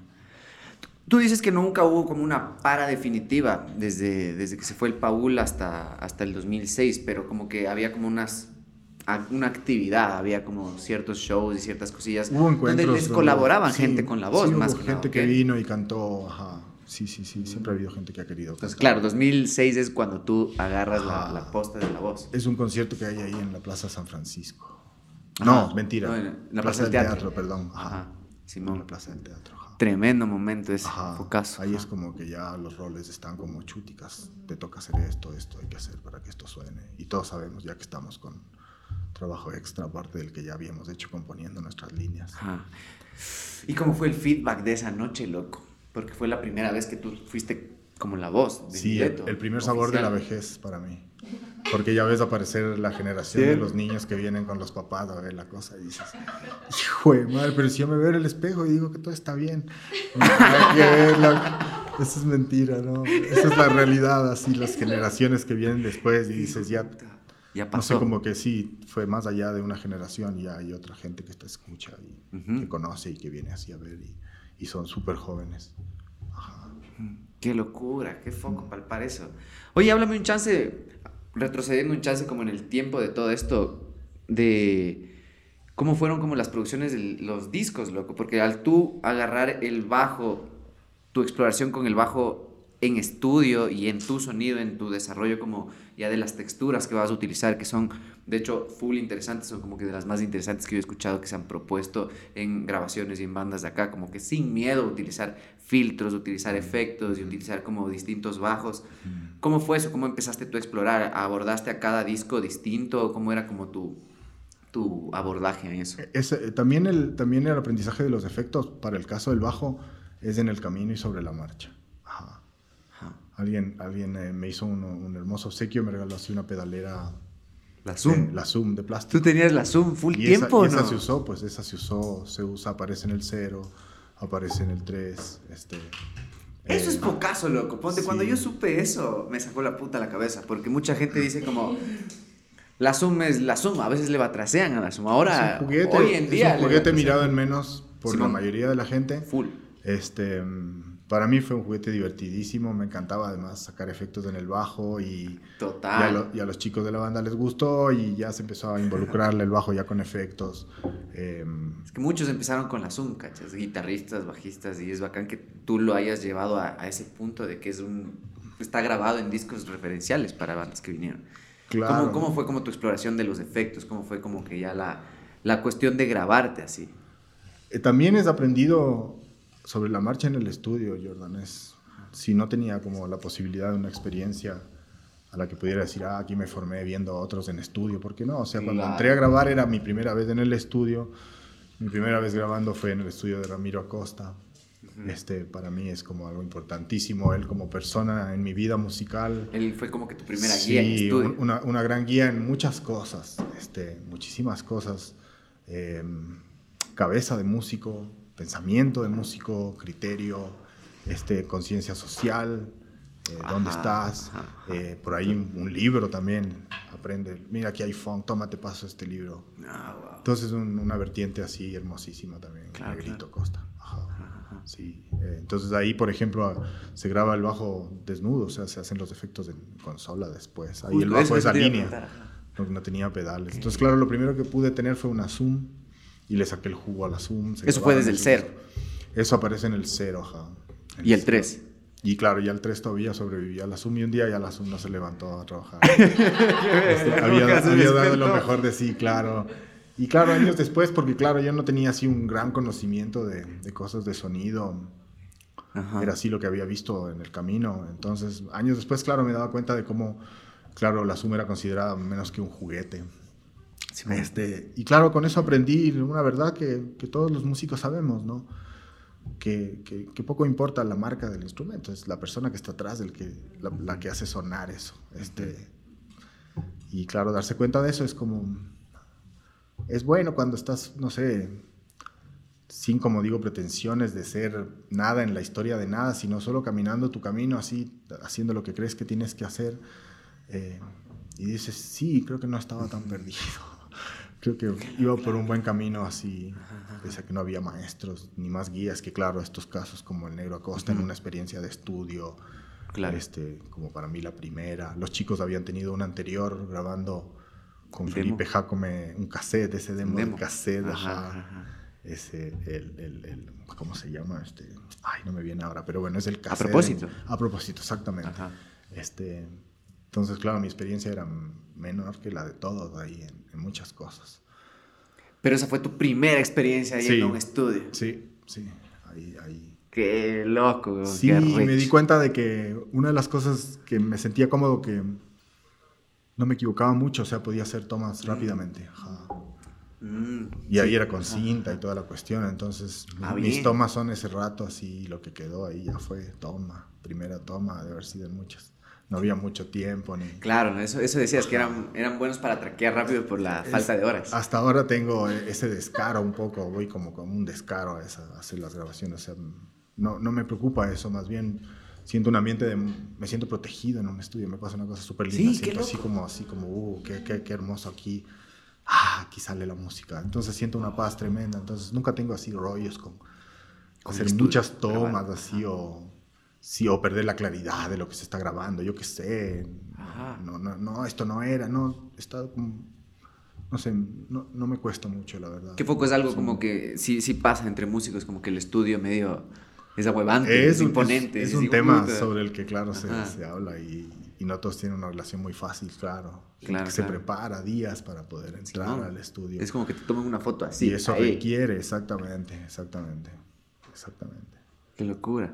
Oye, ¿y grabaste un disco con un bajo acústico? Eso como que yo, yo lo tenía como que por el- ahí... El, el, el cero es grabado con el Zoom y el bajo acústico eh, Washburn que me prestó el Víctor Narváez que se había comprado ¡Qué una camada de instrumentos así que le salió ahí una oferta, no sé cómo consiguió Entonces tenía dos bajos, unas guitarras y se armó de instrumentos. Yo tengo Este, ese bajo, loco. Tú tienes ese. Yo tengo el No washboard, puedo creer. loco. Ese Yo tengo ese, el de las lineecitas. No seas desgraciado. Simón, loco, llegó a mis manos. Yo me lo compré porque sabía que era ese, cacha.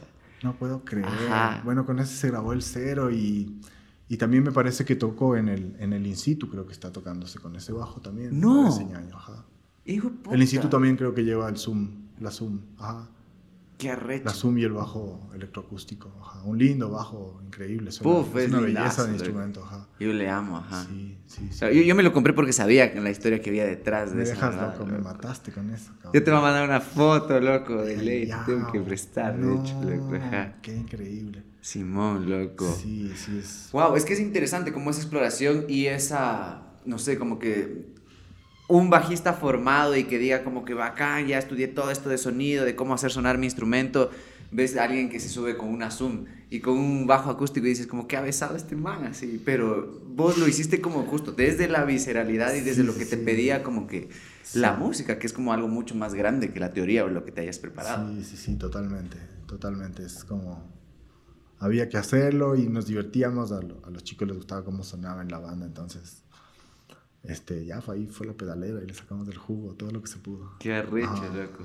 Qué bacán. Sí. Oye, y háblame un chance como del, del, del disco 3, que es justo cuando ya ustedes están como trío, trío, y tú lo dices, que es como justo donde ya agarró todo el condumio de ese trío, donde ya como que ustedes se huelen todo lo que quieren decir y todo lo que quieren hacer, que ese momento como de un trío es súper foco, es súper fuerte ya en cuestión de composición. Es una máquina de relojería el trío en ese momento, está en un nivel súper... eh, Componían rapidazo. de, de- de- sí, de compenetración, eh, eh, muchísimas horas de ensayo detrás de esa maestría, o sea, muchísimo trabajo. Em, pero claro, llega ese momento para poner esos temas, temas como, qué sé yo, el, el Aguanta, el tema 2, que también, también es mi letra, este, Tema eh, 2, tú le te explorar un poco con los teclados. Eh, estas cositas de media que están en el, en el track al final. Ahí toqué unos tecladitos también, ya, Ah, ya aparezco como tecladista.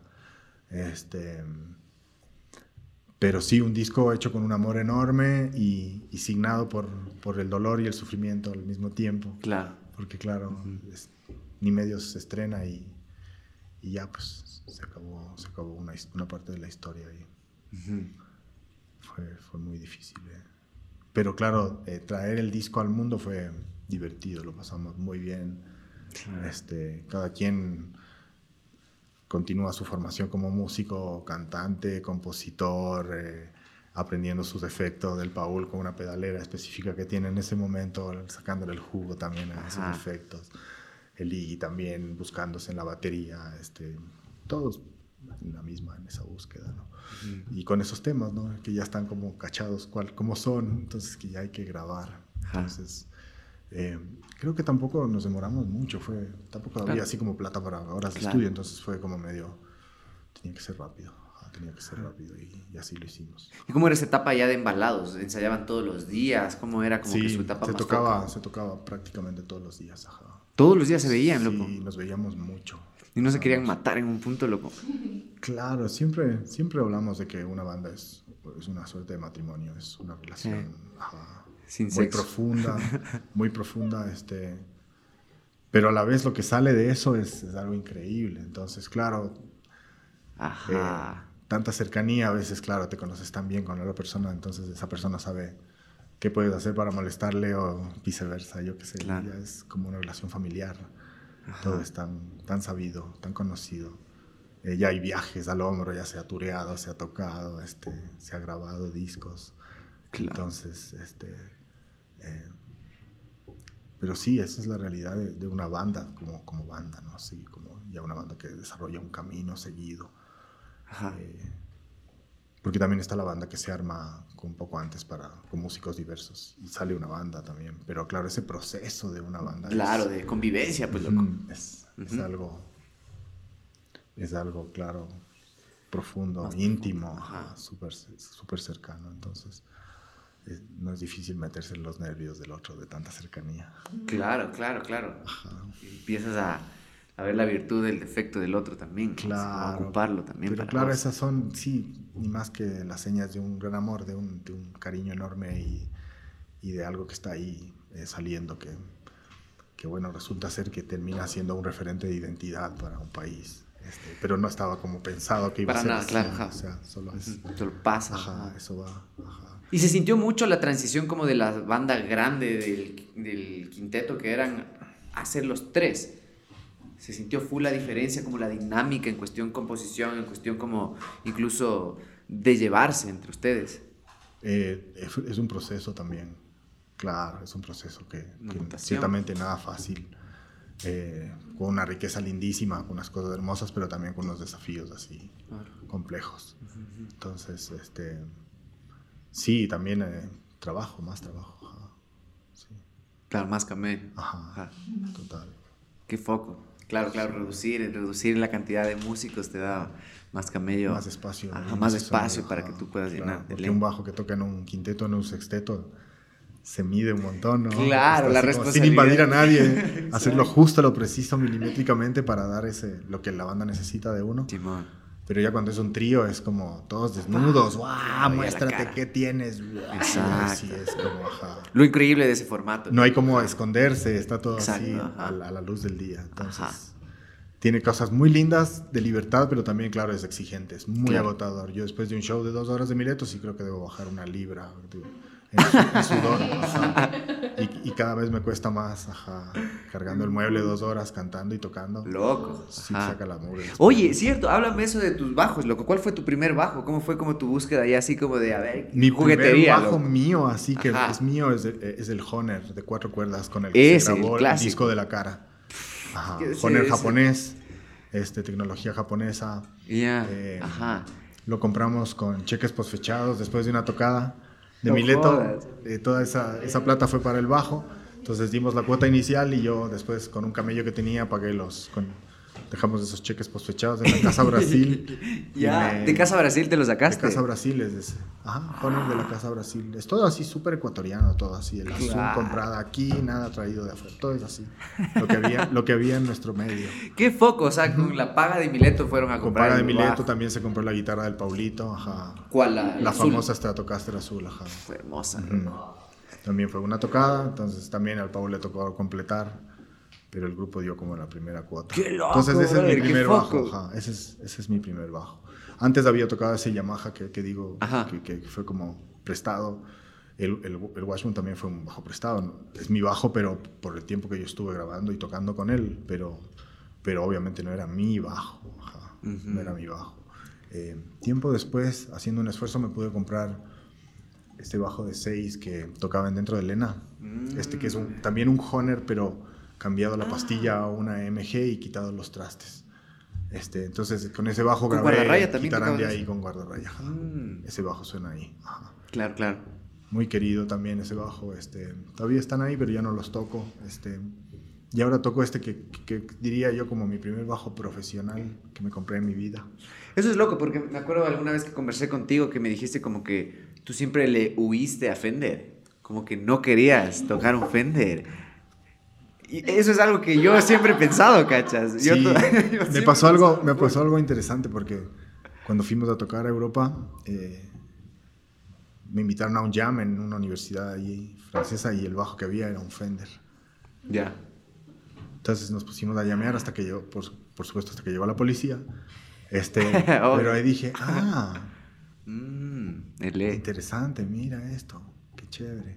Después eh, tuve la oportunidad de asistir a un taller de un bajista eh, francés que se llama Thierry Fanfon, Ok. que vino a tocar acá a la Alianza. Entonces Melanita, una querida amiga, me consiguió un, La Melanie, un claro. ticket para, para el taller que iba a dar y él tenía también un, un Precision así grandotote. Y, y ahí fuiste había un. Precision de cerca, así como, ah, y ese fue el segundo, ah, ok. Pero ¿y por qué no querías acercarte a Fender tanto? ¿O no es que no querías, No, no, que no, no había no el- podría decir que no quise, o sea, porque al final sería una contradicción. Tengo ahora un Fender. este, claro, claro. Este, pero supongo que era como algo que veía poco posible en, en mi rango de alcance económico. Era como, eran instrumentos caros que yo decía, chuta, hasta tener la posibilidad, que ir a hacer, no. No me veía así como, ah, claro, pasaba por la vitrina, así, wow. Este, pero no es como que estaba como seguro de que iba a tenerlo, hasta que en un momento dije, a ver, hay, hay un momento así como como esta oportunidad de traerse este bajo y, que había visto ya hace un tiempo y pensé que me podía servir a mi forma de tocar. Y sí, sí me, me funcionó. Algo, algo ya tenía de experiencia en, tocar bajos y leyendo las especificaciones de este bajo. Este, me costó muelas pagarlo, fue carísimo, o sea, lo pagué así. Pero ahorita es tu bebé, ¿no? Ahorita ese es, el cajón, ese es el, que titular. Toco, el titular con el que toco permanentemente, sí. Qué recho, loco. y los otros los tienes guardados. Los tengo, mis bajos están ahí en la casa paraditos. Eso es algo muy loco, porque cuando tú agarras el, el Honor, es justo como esta, esta imagen o este, no sé, esta silueta que se te queda a ti como que de las formas de los bajos y de la gente que hizo como que esos bajos tengan una significancia súper foca en la vida de otros que luego los influenció. Como no sé, para mí Paul McCartney, loco, el Ah, la viola, el, Hofner, con la viola, ¿cachas? O, o, Gene Simmons con su bajo de hacha, Entonces, para mí, tú entras dentro de todo ese, ese, ese conjunto de bajistas que yo veía como desde el cómo se ve, porque se ve distinto, no se ve como un bajo normal ya te, ya te llama la atención, porque sí influencia un montón también claro. captar la atención de uno. Es súper anecdótico porque fuimos al almacén y claro, había unos bajos en exhibición y estaba el Honer y claro, el Honer fue así elegido por todos. Después de, después de una prueba, toca ese trapo, toca, a ver, ya le bajamos, le conectamos todo. Y, claro, ese día también eh, pensamos, yo pensé en el Ibis Flies, porque él tocaba ya hacía un tiempo un bajo con esa misma especificación. Ah, ya tocaba. yo le había visto a él, de hecho, tocar el bajo me había quedado loco. O sea, fue como. Y yo se lo dije años más tarde, yo me compré ese bajo por vos. Es como. todos, todos nos influenciamos, exactamente. Entonces, así es como llega. Ahí, ahí esta oportunidad. Hay como la seguridad de que el instrumento ese suena bien. Es un poco raro el, largo. Me voy a tener que acostumbrar. Por años estuve vagando entre si ponerme en el broche de abajo, en el de arriba, lo cambiaba y, tu técnica, y tu técnica se va forjando con eh, también el instrumento, porque tú también tienes una posición. Para bien y para mal, exactamente, porque el, como ese, ese es un bajo con unas especificaciones súper. Al no tener el, el, clavijero acá, el peso es todo cambia. 24 eh, trastes, el peso. Este, el peso es una de las lindas cosas que no es tan grande, pero la distancia es algo que para mí fue muy difícil. Es como que te toques tirar la mano. Sí, sí, sí. Pero era todo así por, por un sonido garantizado, o sea, sonaba brutal, nos encantaba el sonido. Este, y claro, así quedó. Estaba casi recién comprado cuando se grabó el disco de la cara con él. El de la cara grabado Es que se grabó con el Joner. ¿Y el 3? ¿O no? El, el, el 3, eh, el 3 me parece que es... Varios bajos. Ay, ay, ay. Ahí me pones en problemas. Me parece que todavía está el Washburn ahí. Es posible que todavía esté el Washburn ahí. Eh, es posible que el, que el Aguantas esté grabado con el Washburn. ¿Serio? Claro, le mandas un octavador de ensote. y ese tiene octavador de la suma, de la Suma, que es de ensote. Claro, porque es cuatro cuerdas, entonces darle más profundidad claro. el octavador. Oye, háblame un chance justo de esta etapa ya como de, de guardarraya, loco, también. Porque, cachas que yo la primera vez que te vi en vivo y que vi en vivo a Mileto, fue la primera vez que en vivo a Guardarraya, loco, era Lucaso, era en la plaza del teatro justo, eh, yo salía del cole y ya le conocía al Sagui, me dijo, ah, dice que va a tocar Mileto, yo ya sabía de Mileto, la existencia y todo, ya había escuchado, pero nunca les había visto en vivo, era chamito, loco. Y ahí fui y, llegamos como medio tarde y ustedes ya estaban tocando con Guardarraya. Y, y ahí el Sag me dijo, él, él igual es el bajista de Mileto, y decía, pero se le ve distintazo así. Era otro tipo, gacha. El man era así con ese sombrerito así de explorador que tenías. es otra música. Y tenías tu bajo de a seis. Y yo decía, como qué raro, pero no se parece. Y sales con Mileto y es, otra persona. Es verdad, es verdad. Es, Guardarraya es otra música. Es, Claro, es otra historia. Fui invitado como a propósito, como. Bueno, no es parecido a Mileto. Me invitaron a tocar el bajo también.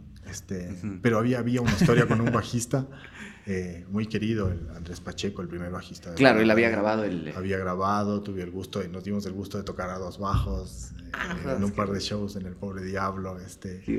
Pero claro, ahí entré a tocar el bajo y Sí, me, me, tocó aprender el pulso de esa banda. Esa banda tiene un pulso propio también. Ajá. Entonces yo venía con toda mi aceleración miletera y, mi colega de, las, de, la batería me dijo, hey, un momento. wow. que dice, bájale, bájale, bájale, que esto es otra cosa. Ajá, esto estamos, estamos haciendo otra cuestión. Estoy aprendiendo con ellos a ser un bajista más discreto y a, a, ver que había un contexto de música, claro que... Más latinoamericano. Era totalmente claro que, que, que los brillos estaban por otro lado. Este... eh, que había una lírica, unas letras eh, y, también este sentimiento de guitarras de, madera. Entonces había que tomarlo de otra forma. Lindísimo el viaje Guardarraya también.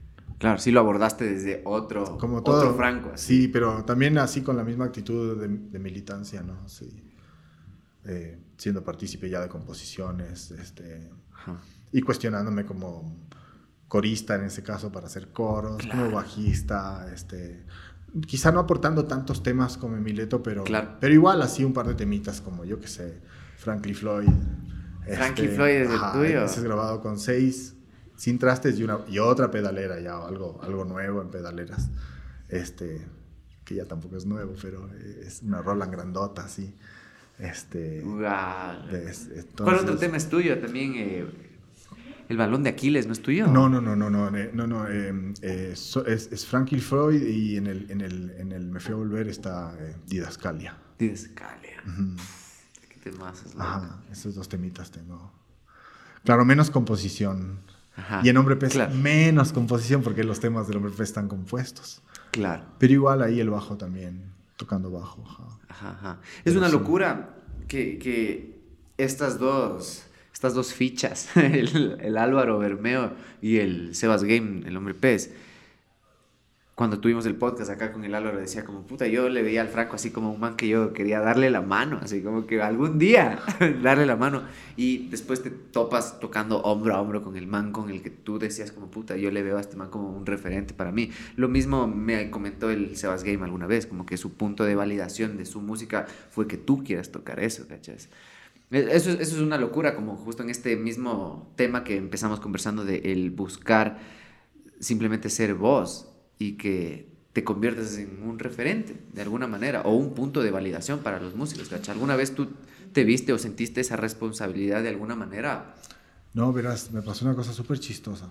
Este, el otro día un compañero del colegio eh, me escribe un mensaje por WhatsApp y me dice, por fin te entendí. Este, verás, esta persona se educó conmigo, fuimos al colegio, nos conocemos de mil años, es un amigo de toda la vida. Me dice, por fin te entendí y adjunto a ese mensaje había un video de YouTube acerca del pensamiento de Friedrich Nietzsche y la autenticidad de las personas. Y, él, me mandaba eso a mí, entonces yo me quedé así como, wow, ¿qué me está diciendo este loco? ¿Qué pasó? Eh, no, porque vos siempre supiste ser vos, me dice. Wow. Chuta, a mí es como que, ¿en serio? No sé si supe ser yo, no sé si sé, no sé, eso no creo que está muy claro en, no sé, nadie que esté por lo menos en el rubro del arte siempre se estará preguntando quién soy. Me parece que es lo sano, ¿no? Pero, pero claro, hay personas que me dicen así, claro, eh, se ve que vos eres como una persona, así que eres como vos eres y no sé qué, pero la verdad no sé cómo, cómo, seré. O sea, no sé, ñaña, eso es, es una pregunta bien difícil. Hago lo que soy, soy lo que hago. Así es. Ahí debe ser básicamente, buscándose en lo que uno hace y hago cosas con las manos, este toco el instrumento, este, a veces escribo, eh, no sé, es como, pero no es como que, como que uno, no sé, tiene muy clara la respuesta de si esto soy, no sé. Claro, claro, Quizá, Quizás sea súper decepcionante. y tengo, tengo, un aspecto que da como así, un tipo súper seguro de qué es lo que es, pero Claro, claro, es que uno mismo no puede ir diciendo por ahí como que yo soy súper auténtico, yo soy yo. Así como ni cagamos, creo que es algo como que simplemente se ve o se da a, a, notar por tus acciones y por tu obra en este caso. Puede ser así, exactamente, puede mm. ser así. ¿Y cómo, cómo es esta parte también, como volviendo un poco a esta parte, el salto ya de, de, de Mileto, de las etapas? Yo te cuento justo en, en mi tesis. Mi tesis buscaba probar una cosa, porque toda universidad buscan que tengan una hipótesis y que pruebes y toda la verga y toda la nota. Y yo buscaba probar esto de que el rock libre ecuatoriano es nuestra asimilación del rock. Y veía tú que lo conversabas en una entrevista, creo que justamente con el Pablito Rodríguez, esto de que nosotros al estar consumiendo tantas cosas de afuera, llega un punto en donde asimilas y donde haces tu propio lenguaje a base de eso, como nombrabas a alguien que hablaba de esto del neolenguaje también, ¿no? Como que empieza a existir como esta apropiación. Es cierto, es, no sé, uno se va haciendo viejo y se va dando cuenta de las cosas del mundo que le rodea. Eh, del país que amas y al que perteneces y, cómo es ese país en el contexto mundial y te das cuenta y dices, chuta, no, o sea, no me puedo engañar, o sea, soy un resultado de, la alienación al final, del bombardeo total al que fui expuesto desde niño, desde, desde la corta infancia. Sí, sí, sí. Y eso como que sale en un lenguaje que, que no, no pretende ser propio, solo sale en un lenguaje y claro, la gente lo identifica como propio y las personas dicen, ah, yo me siento identificado, me siento ecuatoriano cuando, cuando escucho eso, cuando les veo tocar. Eh, me late mi, mi, sentimiento de ser ecuatoriano. Este. Y sin caer en una como, en algo muy explícito, como en ocupar ritmos ecuatorianos o instrumentos ecuatorianos. Eso, eso es algo loco que logra Mileto, que es como lenguaje, no es instrumentación, no es orquestación, es el lenguaje de una banda de rock que se siente ecuatoriano. En ese lenguaje es correcto, ajá.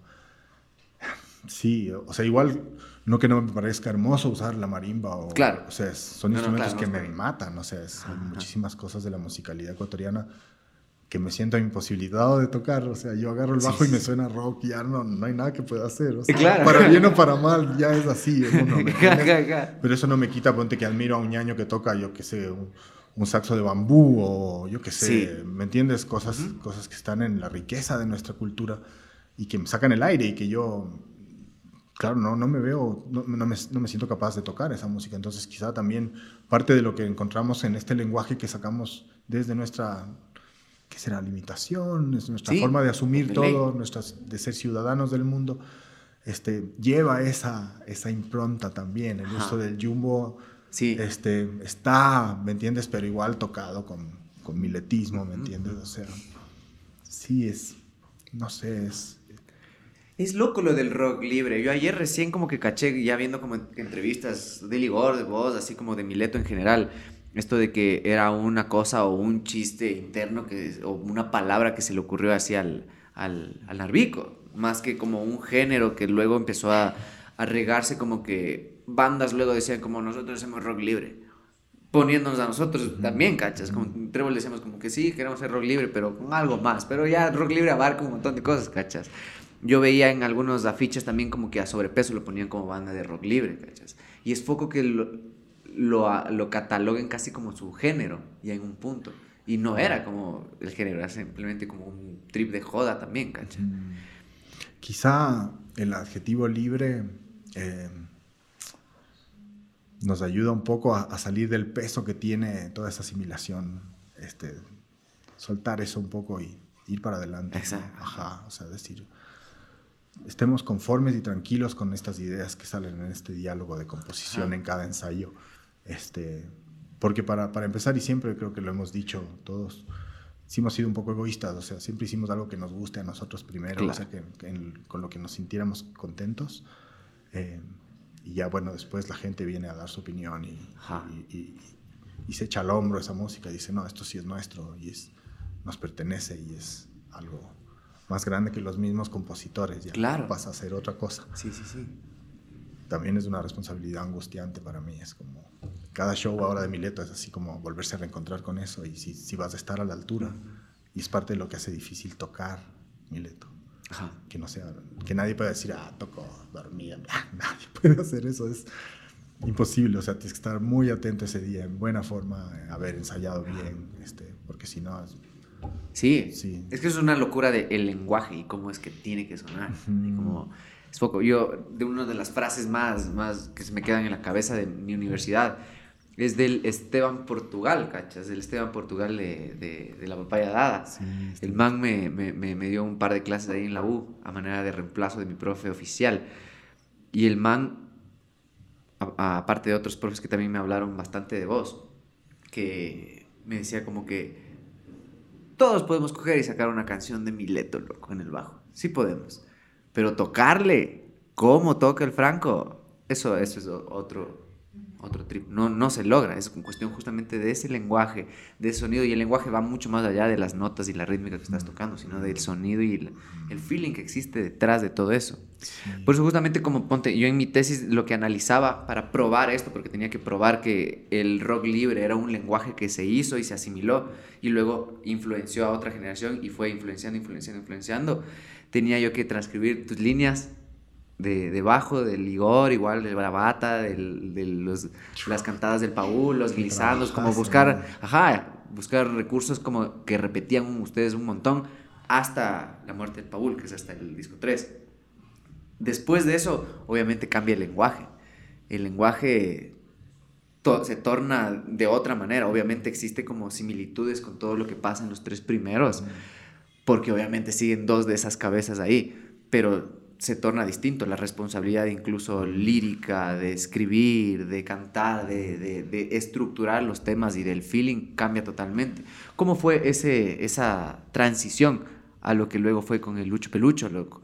¿Cómo lo abordaron ya a la manera de componer, no a la manera de interpretar sus temas viejos, sino como ya hagamos material nuevo que siga siendo Mileto? ¿Cómo lo afrontaron? ¿Trataban de imitarse a ustedes o trataban de ser una banda totalmente distinta a partir de un estímulo anterior, tal vez. Creo que el momento nuevo ese que tú describes, en lo que tratamos de hacer es como atesorar los momentos de oportunidad donde hay esa conexión entre los tres para componer. Eh, no es como que, por ejemplo, por decir algo cuántico, eh, es un tema de una visceralidad increíble, con unos antecedentes que venían en una guitarra del Luchito que, que tenía un riff tocado a dos cuerdas permanente. Este, y ahí el Iggy se junta a la, bataca y, empezamos a trabajar las posibilidades de una letra. No buscamos imitarnos porque es imposible, eh, pero tratar de, ver dónde está el momento de oportunidad de una creación con esa nueva situación creativa. ¿no?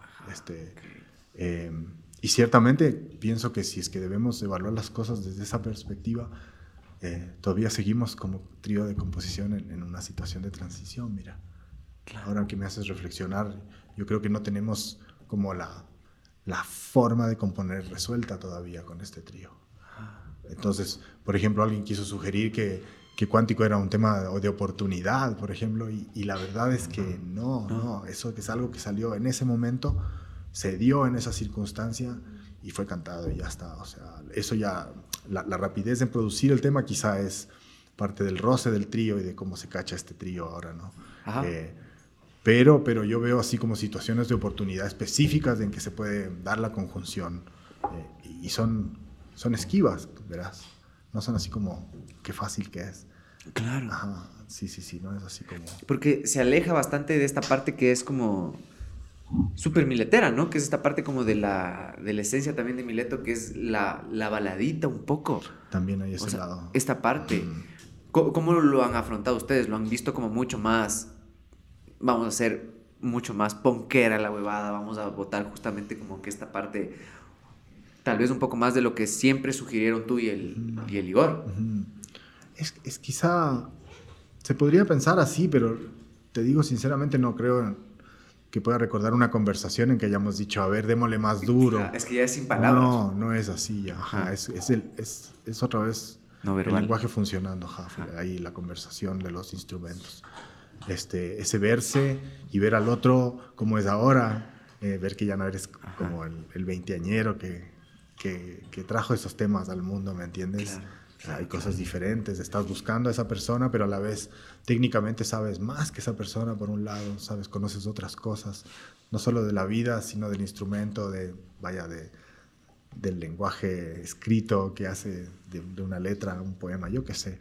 Este, eso me parece mejor, por un lado, este, como dicen por ahí, demasiado viejo para rock and rollear, demasiado joven para morir. es como que todavía eso articula esa existencia, esa supervivencia de, ese ensamble y decir, bueno, sí, o sea, aquí hay gente que todavía está para pelear, este, pero claro, el tema de la composición sigue siendo algo delicado que, claro.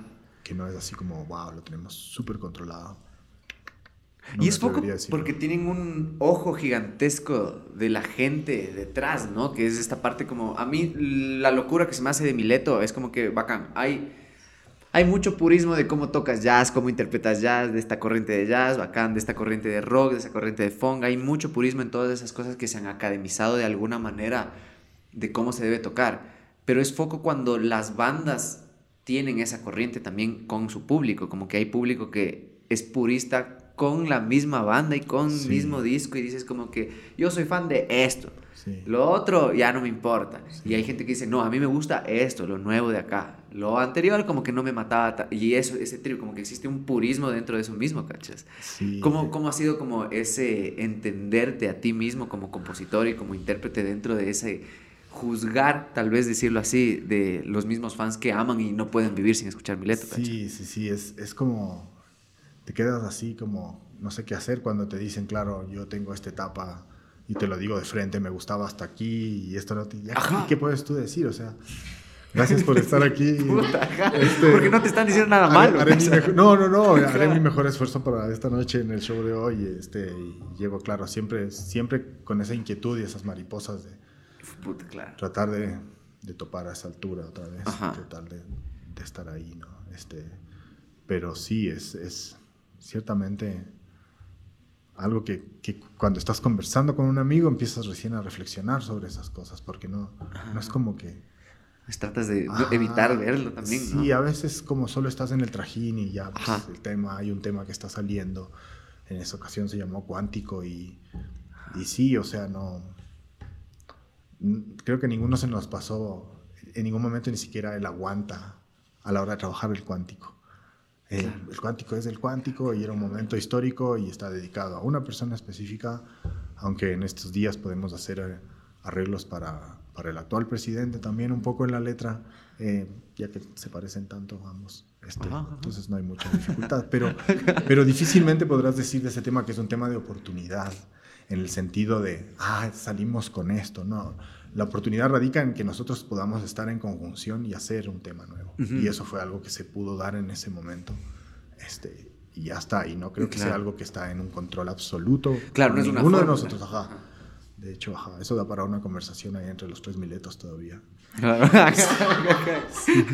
en verdad. Su caso. Porque también tienen como este tema que e, eso es loco, como romper la etapa justo de, de los tres primeros discos con el EP que se volvió emblemático, que es el dolor, y con el tema que se volvió re emblemático igual, que, que sí se lo puede como equiparar un poco con el aguanta o cosas así, como que la gente tiene el mismo trip, como un poco en el mismo en el mismo mood que te pone hasta el inicio, que es con bajo. es verdad, es verdad, tiene, tiene algo ahí, es la, es, la banda.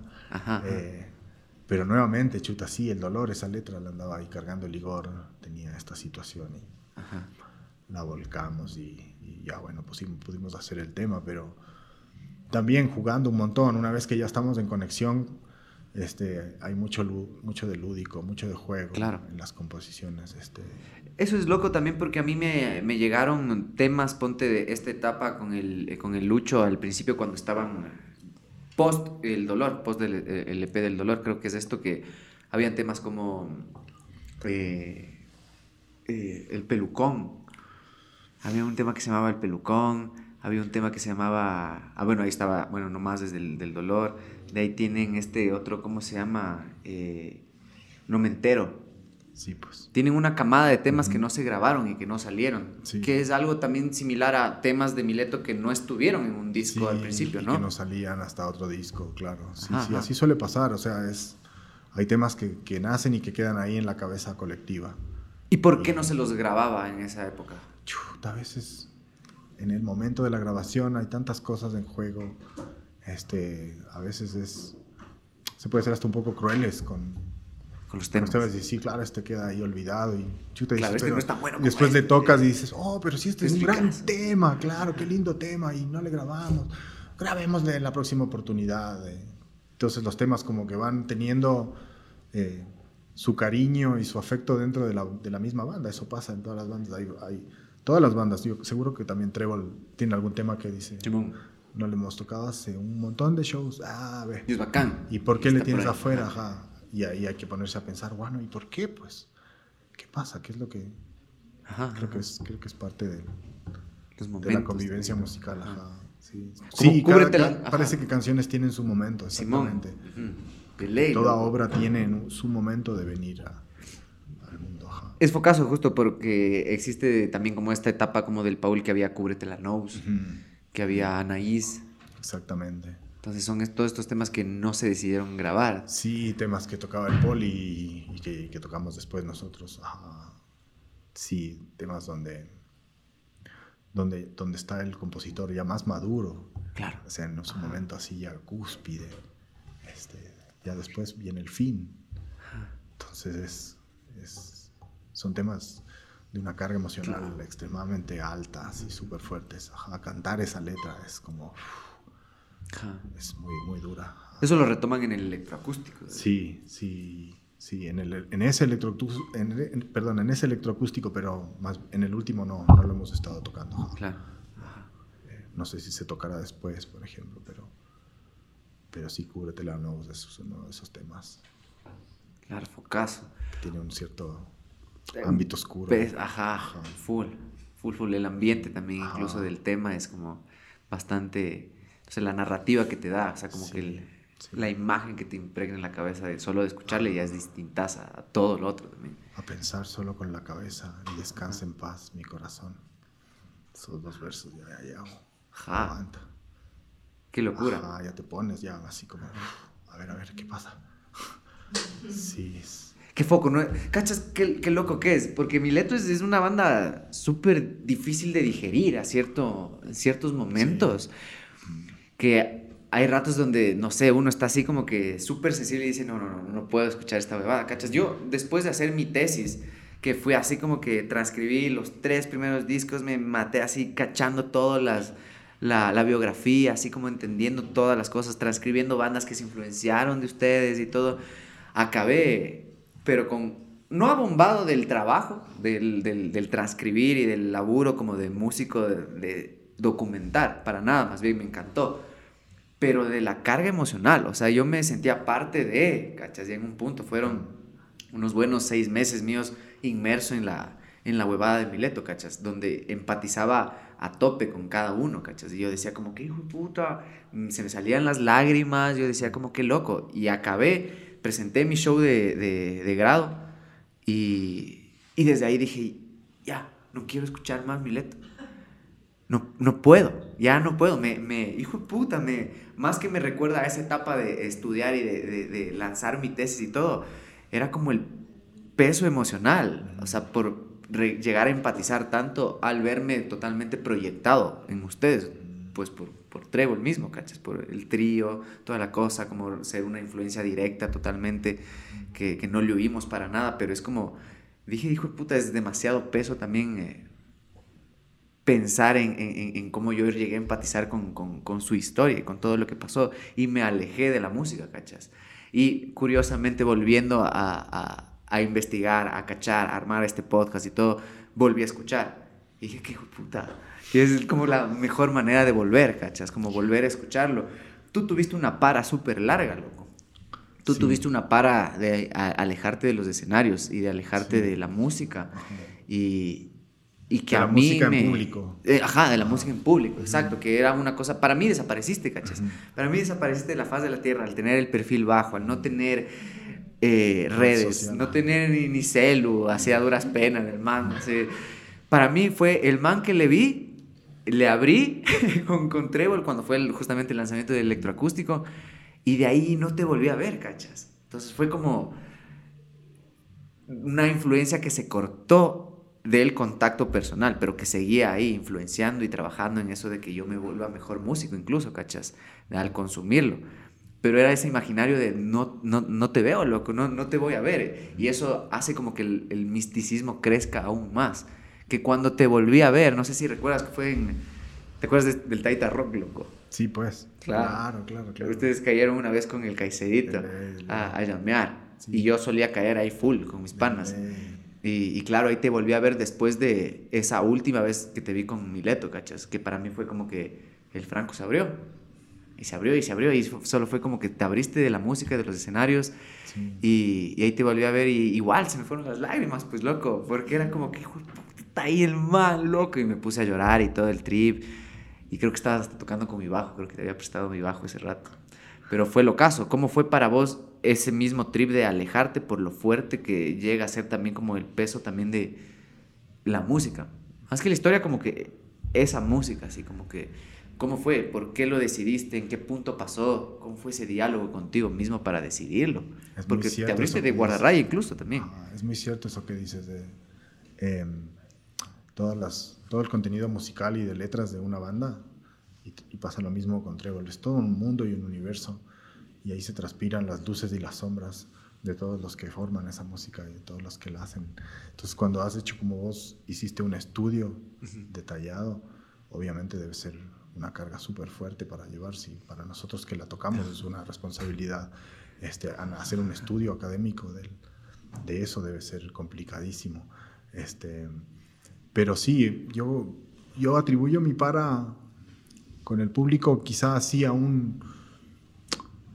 En ese momento preguntarme otra vez qué onda, quién soy, qué, qué pasa y, y ese verme de lejos me ayudó a cachar quién, quién era yo también un poco, ¿no? ver qué significaba esa música para la gente. Igual no soy un tipo mucho de redes, ahora por el tema de, de la pandemia, pues empecé una, una, escuela de bajo, eh, una, una, idea de, Paola, de mi señora, este, que ella me dijo, tienes algo que decir con respecto del bajo, o sea, puedes hablar, nunca pensé que yo tuviera que decir algo del bajo, pero ahora que, que, que tengo personas y compañeros y compañeras bajistas, me divierte un montón. Aprovecho esta oportunidad para promocionar la Escuela de Bajo Eléctrico Franco Cuatro Cuerdas, Franco Aguirre, en, en, Facebook. Este, hacemos clases así en Zoom, básicamente. Eh, agradezco un montón a la tecnología por el Zoom y todas estas cosas que nos permiten vernos a la distancia. Eh, y algunas personas han aprendido a tocar el bajo y están tocando con la, con la escuela y con, con, el sistema que llevamos. Este, pero sí, ñaño, es como sí, en ese momento yo necesitaba un, un paréntesis este, y estaba en una situación de mi vida en que creí que no iba a hacer un aporte lo suficientemente como, como se requería, entonces no, no dudé en un segundo en sacarme de la ecuación este, para, bien de, para bien de todos. Obviamente, claro, es una decisión personal sin contemplar lo que les iba a pasar a los demás. Eh, lo que les pasó a los demás después, este, el esfuerzo de los chicos por cubrir el espacio, este, se hizo esta otro ensamble, eh, hubo otros cantantes, eh, vino a tocar Saquito, este, todo, todo fue un cambio ¿no? del trío a ese cambio, este, pero tenía que pasar para hacer una, todo es una valorización de, de ese trío del, del, del, Igor, el Lucho y yo. Este, claro verse de lejos a veces está bueno. Este, para mí no fueron años duros, sinceramente, esos años que pasé sin tocar en público, porque no dejé de tocar, igual, o sea, seguí estudiando mi bajo y tocando en la casa. Pero claro, eh, después volver a una, a una, relación de tocar con una banda, claro, sí fue un shock, ¿no? Eh, y fue el, el, retorno fue como guardarraya. Como la raya. para Yo un vi show, Para un show así, entonces eh, tocamos un lunes, por decir algo, y el viernes ya el ensayo, ya, hola, ya, ensayo y tocada. Entonces, claro, fue como así como, wow, bienvenido. Porque también Guardarraya es un mundo, es un universo. Eh, eso es lo foco de las dos huevadas. Y hay que saber tocarlo también, Guardarraya, hay que saber tocar Son dos lenguajes que... Entonces, fue, fue lindo, fue también así como, bueno, a ver, estoy a, ¿puedo ser yo otra vez? ¿O ¿Qué pasa? ¿Puedo tocar o no puedo? ¿Qué tanto necesito esto? Ah, sí, sí, sí necesito, siento que es una necesidad. El contacto con la gente justifica un montón todo lo que hacemos los músicos, el encuentro. Por eso fue tan duro el confinamiento. Este, Aquí vimos en nuestro medio que los shows por Zoom no eran así como tan... Ajá, o sea, porque la cosa es con la banda ahí, la gente ahí, todos juntos ahí en, esa, en ese acontecimiento, en esa conexión, todos necesarios. Entonces sí, fueron... Eh, sí fueron unos años así de, de vacaciones de, de, ese esfuerzo, de ese esfuerzo de, de, tocar en público, que no es nada fácil. Eh, y después del retorno sí fue, claro, nada fácil también. Claro, el volver. Volver, a tocar, ajá. Volver a tocar, ajá. Sí es duro ir, sí es duro volver también. Sí, reencontrarme también con el Iggy, con el Lucho, volver a ensayar. Le oíste más a Mileto, pero no. Sí, le oí más a Mileto, ajá. ¿Te acuerdas cuando conversamos en el, creo que en el Juan Valdés? Ahí creo que fue cuando te volví a ver, después de años, así, que teníamos un proyecto loco en la cabeza ahí con... Sí, tiene tanta energía Mileto que a veces puede salir disparado, expulsado de la energía tan fuerte que tiene Mileto. Sí, sí, sí, sí. Pero claro, tú volviste con Guardarraya y... Con Guardarraya tengo así como mi, hola, bueno, sí, otra vez me voy a parar en un escenario a hacer música. Claro, claro. Pero con Mileto es distinta la huevada. O sea, como que sí lo tomaste un poco más... Sí. Para digerirlo. Había, había que dejar pasar un tiempo y... Y sí, una revalorización de todo. No que haya perdido su valor, pero de una nueva forma de ver, más años, más de edad, más experiencia. este, y con la misma actitud ha sido de, de, aprender, o sea, esto también nuevo, o sea, otra vez de vuelta con esto, wow, sí. Y ver que ha crecido como una suerte como de monstruo, así que mucha gente habla de eso. Y tú eres parte de eso, pero estás así acercándote como un ciudadano, así, oh, hola, sí, vengo a tocar esto. Y oyes así que, ah, pero la historia, Milet, todas las influencias, cómo ha influenciado a la gente. Y ya ves que ya vienen más de 500 a ver el, espectáculo, ya es así que se junta un montón de gente. Em, sí, es. Sí, te enseña un montón. Qué bacán, loco. Oye, un chance para terminar.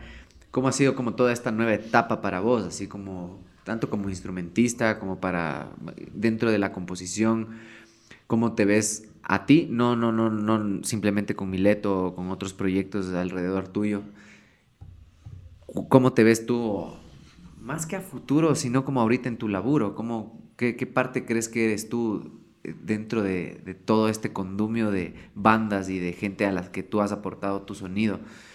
¿Tú te consideras una parte esencial tal vez como del sonido, de esta parte, no sé, de la cultura bajística del Ecuador? ¿Lo asumes? ¿Lo ves un poco de lejos, como tal vez como tratando de tener esta no tenerle al monstruo en realidad que eres aquí en la cabeza, sino como simplemente seguir y seguir y seguir haciendo lo tuyo. Lo has afrontado un chance, porque creo que sí es algo que te llueve un montón. Cuando tú no estás, la gente sí dice, ¿y dónde está el Franco? Porque eso es lo foco de ser bajista, loco. Al bajista no le paran tanta bola, pues, loco. Hasta que no está. Hasta que, hasta que en realidad es una voz en el bajo, ¿cachas? En realidad es una voz ahí atrás soportando toda la huevada armónica, melódica, que, que dices como, puta, sí me hace falta verle a este man, tanto en Guardarraya como en Mileto, que ha pasado, mucha gente, yo recuerdo full veces en etapas donde tú no estabas, la gente gritara, ¿y el Franco? ¿Y dónde está el Franco? Y yo mismo por dentro, chucha, ¿dónde está el Franco? Entonces, sí, es, es, ¿qué puedo decir? Es, es una responsabilidad súper grande. Eh, y yo creo que quiero que me recuerden como una persona que se estuvo buscando en su instrumento hasta el último momento y que sigo siendo guiado por el mismo gusto que me da ponerme el instrumento en las faldas y empezarlo a tocar. Eh, esa sensación todavía está ahí, eh, sigue siendo la misma. Eh, sé más ahora por lo de la escuela, me toca aprender cosas para enseñar y compartir con la gente, entonces me enriquezco más técnicamente pero, pero he descubierto gracias a esta escuela que nunca me hubiese atrevido a impulsar, sino era por el empujón de mi amor, así, eh, hagamos esto, este, eh, me divierte un montón, me parece fascinante encontrarme a hablar con, con un compañero o una compañera bajista, eh, solo debajo cada quien claro, su instrumento y hablando, es una de las cosas más hermosas como que me da, me da una tranquilidad enorme así en, en mi búsqueda como músico y como parte de una banda. Y, y, esto de sentirme miembro de una escena eh, es algo que me da un orgullo enorme. Me, siento muy feliz porque, porque soy parte de una escena que está compuesta por gente que yo admiro un montón también. Eh, a mis compañeros músicos ecuatorianos los adoro. O sea, yo pienso que todos tenemos una importancia vital en esta escena. Eh, hay problemas graves de la escena, la escena debería estar más florecida, pero parece ser que algo ahí como que no deja que las cosas fallen, pero no quiero entrar en temas geopolíticos, pero, pero sí hay una situación que, se, que todavía debe mejorar porque hay muchísima gente de talento creando y haciendo música aquí y que tiene que ser escuchada. Este, para mí una de las cosas más chistosas, por ejemplo, es saber que en una radio de nuestro medio, que se dice la radio más rockera, Sally Mileto no se toca. Me parece una cosa maravillosa, es como uno de los elogios más grandes que me han hecho. O sea, como decir, loco, a ver, o sea, ya, ya prohibido en la radio rockera, o sea, wow, o sea, ¿cómo es eso? ¿Cómo es eso? Es increíble. Entonces, bueno, esas cosas como son unos piropazos para mí. O sea, es como que me llega, me, hace, me hace dar la cara al monstruo, como dices, con, un, con humor y con un poco de risa y decir, wow, eso solo puede pasar aquí en mi país amado. Este, estamos prohibidos de la radio rockera del medio, según se dice. Entonces, Dices, ¿qué onda? Entonces, ¿cómo va a tener uno claro quién es? Pues ya, imagínate, si pasan ese tipo de cosas. Entonces, como, sí está para seguirse buscando humildemente y tratar de dar con uno a ver si es que puede. Y, en eso, pues, se va conociendo, se van grabando discos y uno va tratando de pretender que mejora eh, para, para, para, la gente que, que, que ama la música de su país, para todos los que hacemos de Ecuador. Y, hay gente de afuera también que está asistiendo, por ejemplo, a la escuela. Y, es muy lindo, gente fuera del Ecuador que también así quiere aprender a tocar el bajo.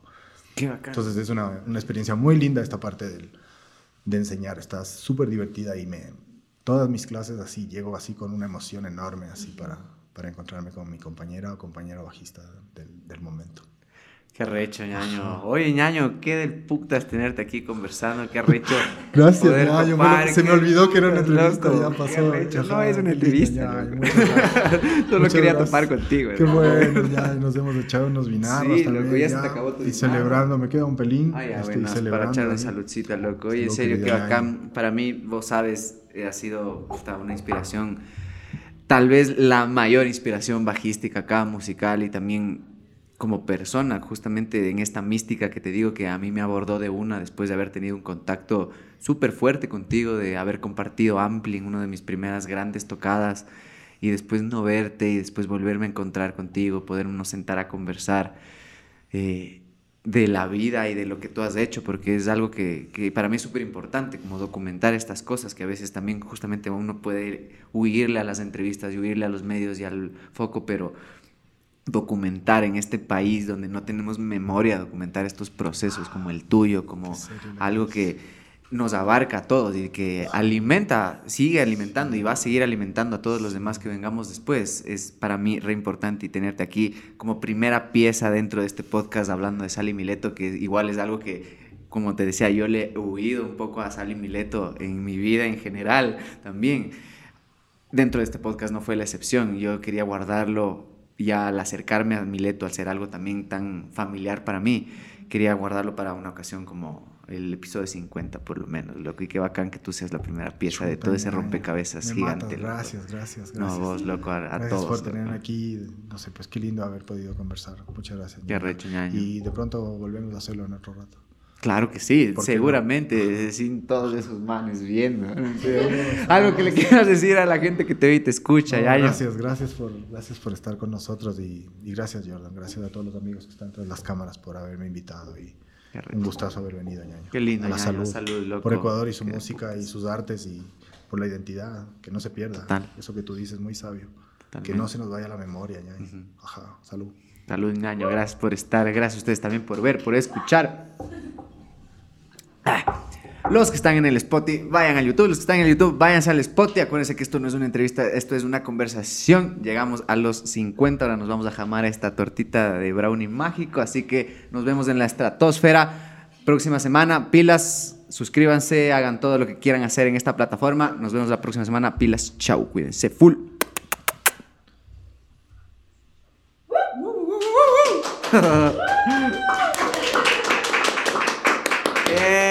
qué recho, ñaño. querido, qué bestia, loco. Oh, qué hermoso. Se pasó volando, loco. Se pasó ¿Hablamos un rato no? ¿Qué cosa? Hablamos un rato. Hablamos. Hablaron dos horas. Dos horas, loco. Wow. A ver, necesitamos la imagen de Franco soplando las velas. Ah, Simón, tenemos ay, ay, Hoy no soplamos las velas. De... Claro, que, que sigue grabando la GoPro. A ver, la GoPro, la GoPro, sí es verdad, sí es verdad. Fosforel. ¿Y la people en Twitch qué, qué se cuenta o qué? Ahí andan. No tengo el Hay fuego. uno que se ganó ahí una porción de, De brownie. de brownie porque adivinó el color de la leva de la molita. Ah, ve. Pero bien, bien ahí, la gente atenta. Ya me crucé todo. Ya está graveteando, ¿no? Sí, ese cortó. A ver, ya pues. Tú soplale al cero porque tú tienes hasta un disco que se llama así, loco. Sí, ñaña. ¿Le soplamos de los dos lados? No. No, pues no es cumpleaños, Es pues. cumpleaños, pues. A ver. Vamos ahí. Una, dola y trela.